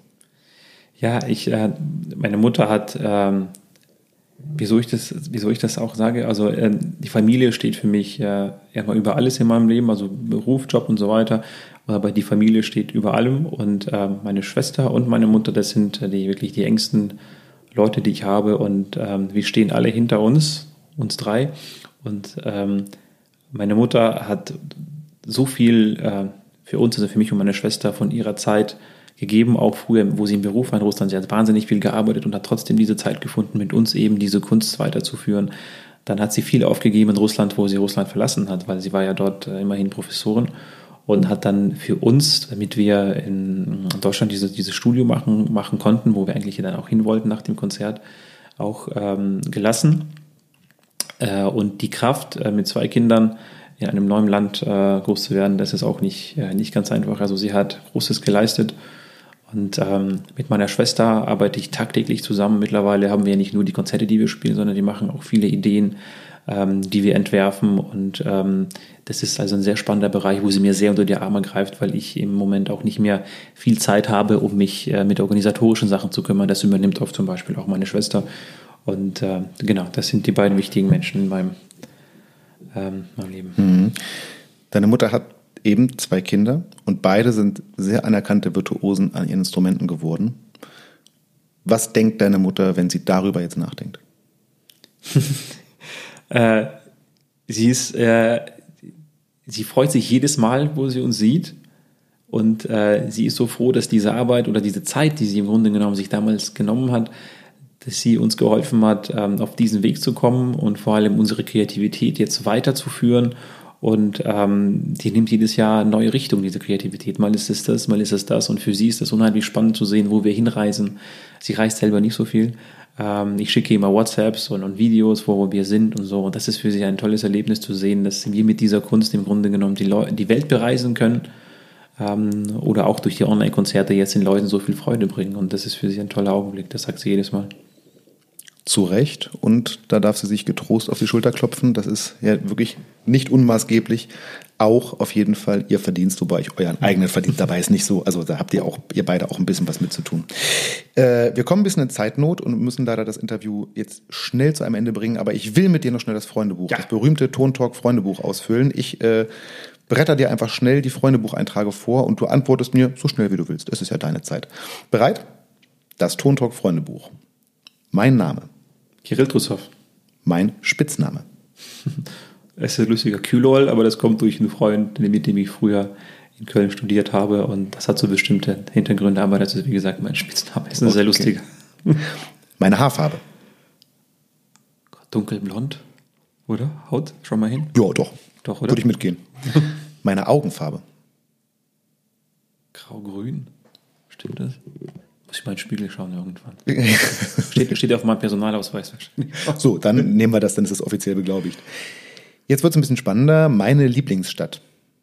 Tatsächlich München. Ja? Ja. Oh, du hast ja Glück gehabt mit deinem Wohnort. Ja.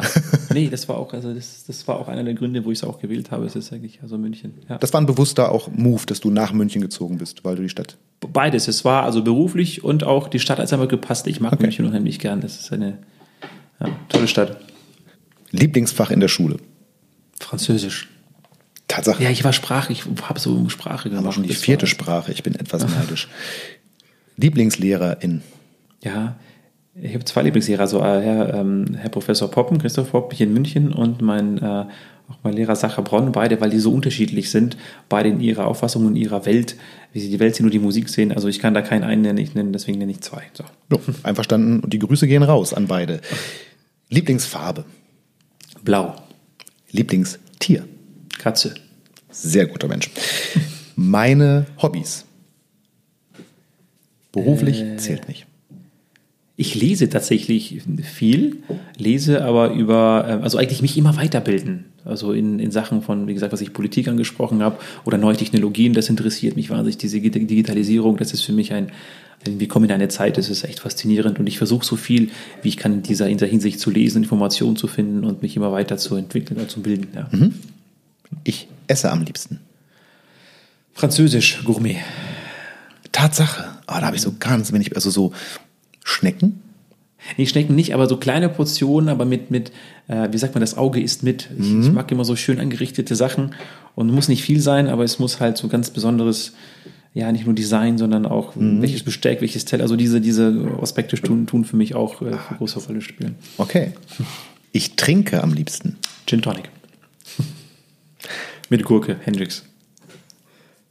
Muss man versuchen. Hendrix Gin? Ja, ja, mit Das Gurke kenne ich, aber ich überlege gerade, bestimmte- Das hat so drinnen auch so bestimmten Gurkenflavor. Ja. Und wenn du dann äh, die Gurke in, in diesen Gin Tonic hast, dann kommt das noch mehr zur Geltung, muss man versuchen. Welcher Tonic? Ist das wichtig? Äh, Fever Tree.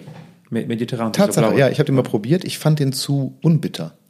Dann musst du den, den äh, Orangen nehmen. Der geht auch. Das ist Okay. der, die gelbe Packung. Alles klar, probiere ich aus. Äh, ganz grundsätzlich so Tipps, die ich von meinen Gästen hier bekomme, die probiere ich grundsätzlich immer aus. Ähm, und höre mir dann auch an, was als nächste Antwort auf die nächste Frage kommt. Lieblingsmusikerin oder Band? Ja, ich habe, äh, also äh, ich höre auch sehr viel Parovstellar. Ich weiß nicht, ob du den kennst, Parovstellar. Doch, ja, das ist Ja. äh, so Elektro, ne? Ja, Oder so so. Elektro, genau. Das gefällt mir im Moment. Also im Moment ist es so, was ich, aber wie gesagt, was ich vorhin gesagt habe, große Personen wie Elvis Presley oder, äh, oder Michael Jackson, das sind, das sind Leute, die haben, wie gesagt, dieses, die auch die Popbranche verändert. Also da würde ich, könnte ich keinen einzigen nennen, aber im Moment höre ich Barov Stellar sehr gern. Hm. Mit Unterschied. Lieblingssportlerin, falls du sowas hast. Roger Federer. Ah, das kam jetzt aber gestochen raus. Ja. Du bist Tennisbegeisterter? Nicht nur Tennis, als, als Person finde ich ihn einfach faszinierend, weil er einfach so ein, so eine Eleganz und so eine Ruhe ausstrahlt. Und in, in, ich muss sagen, in seinem Alter im Tennis, er ist ja jetzt nicht mehr der Jüngste, dass er trotzdem mit dieser Leichtigkeit äh, diese Spiele meistert und äh, immer noch Meisterschaften gewinnt. Also ein, ein, eine, eine Effizienz und eine Eleganz und eine Intelligenz auch in seinem Spielen, das hat mich schon immer fasziniert. Ich bin kein großer Tennis-Fan, aber ihn als Sportler finde ich einfach. Lieblingsfilm oder Serie? Tja, Forrest Gump. Tada, Tada. check. Das möchte ich mal werden. was ich vorhin angesprochen habe, eine Art Botschafter der Verbindung der Kulturen, der Musik und daf- dafür sorgen, dass die Menschen sich untereinander noch besser verstehen und noch friedlicher miteinander leben. Also eine Figur, die der, äh, die der Menschheit helfen kann, sich mehr zu einen. Also, ich weiß nicht, also Botschafter vielleicht, aber Schöne ist so Botschafter ist ein ja. schöner, schöner Kultur- und Überbegriff. Musikbotschafter, sagen Ja. wir mal so. so. Das würde ich auf eine einsame Insel mitnehmen. Oh. Das ist nur eine Sache oder kann ich mir? Sagen wir mal, was du tragen kannst. Also ich würde auf jeden Fall mein iPad mitnehmen und ähm, ich würde meine Geige mitnehmen.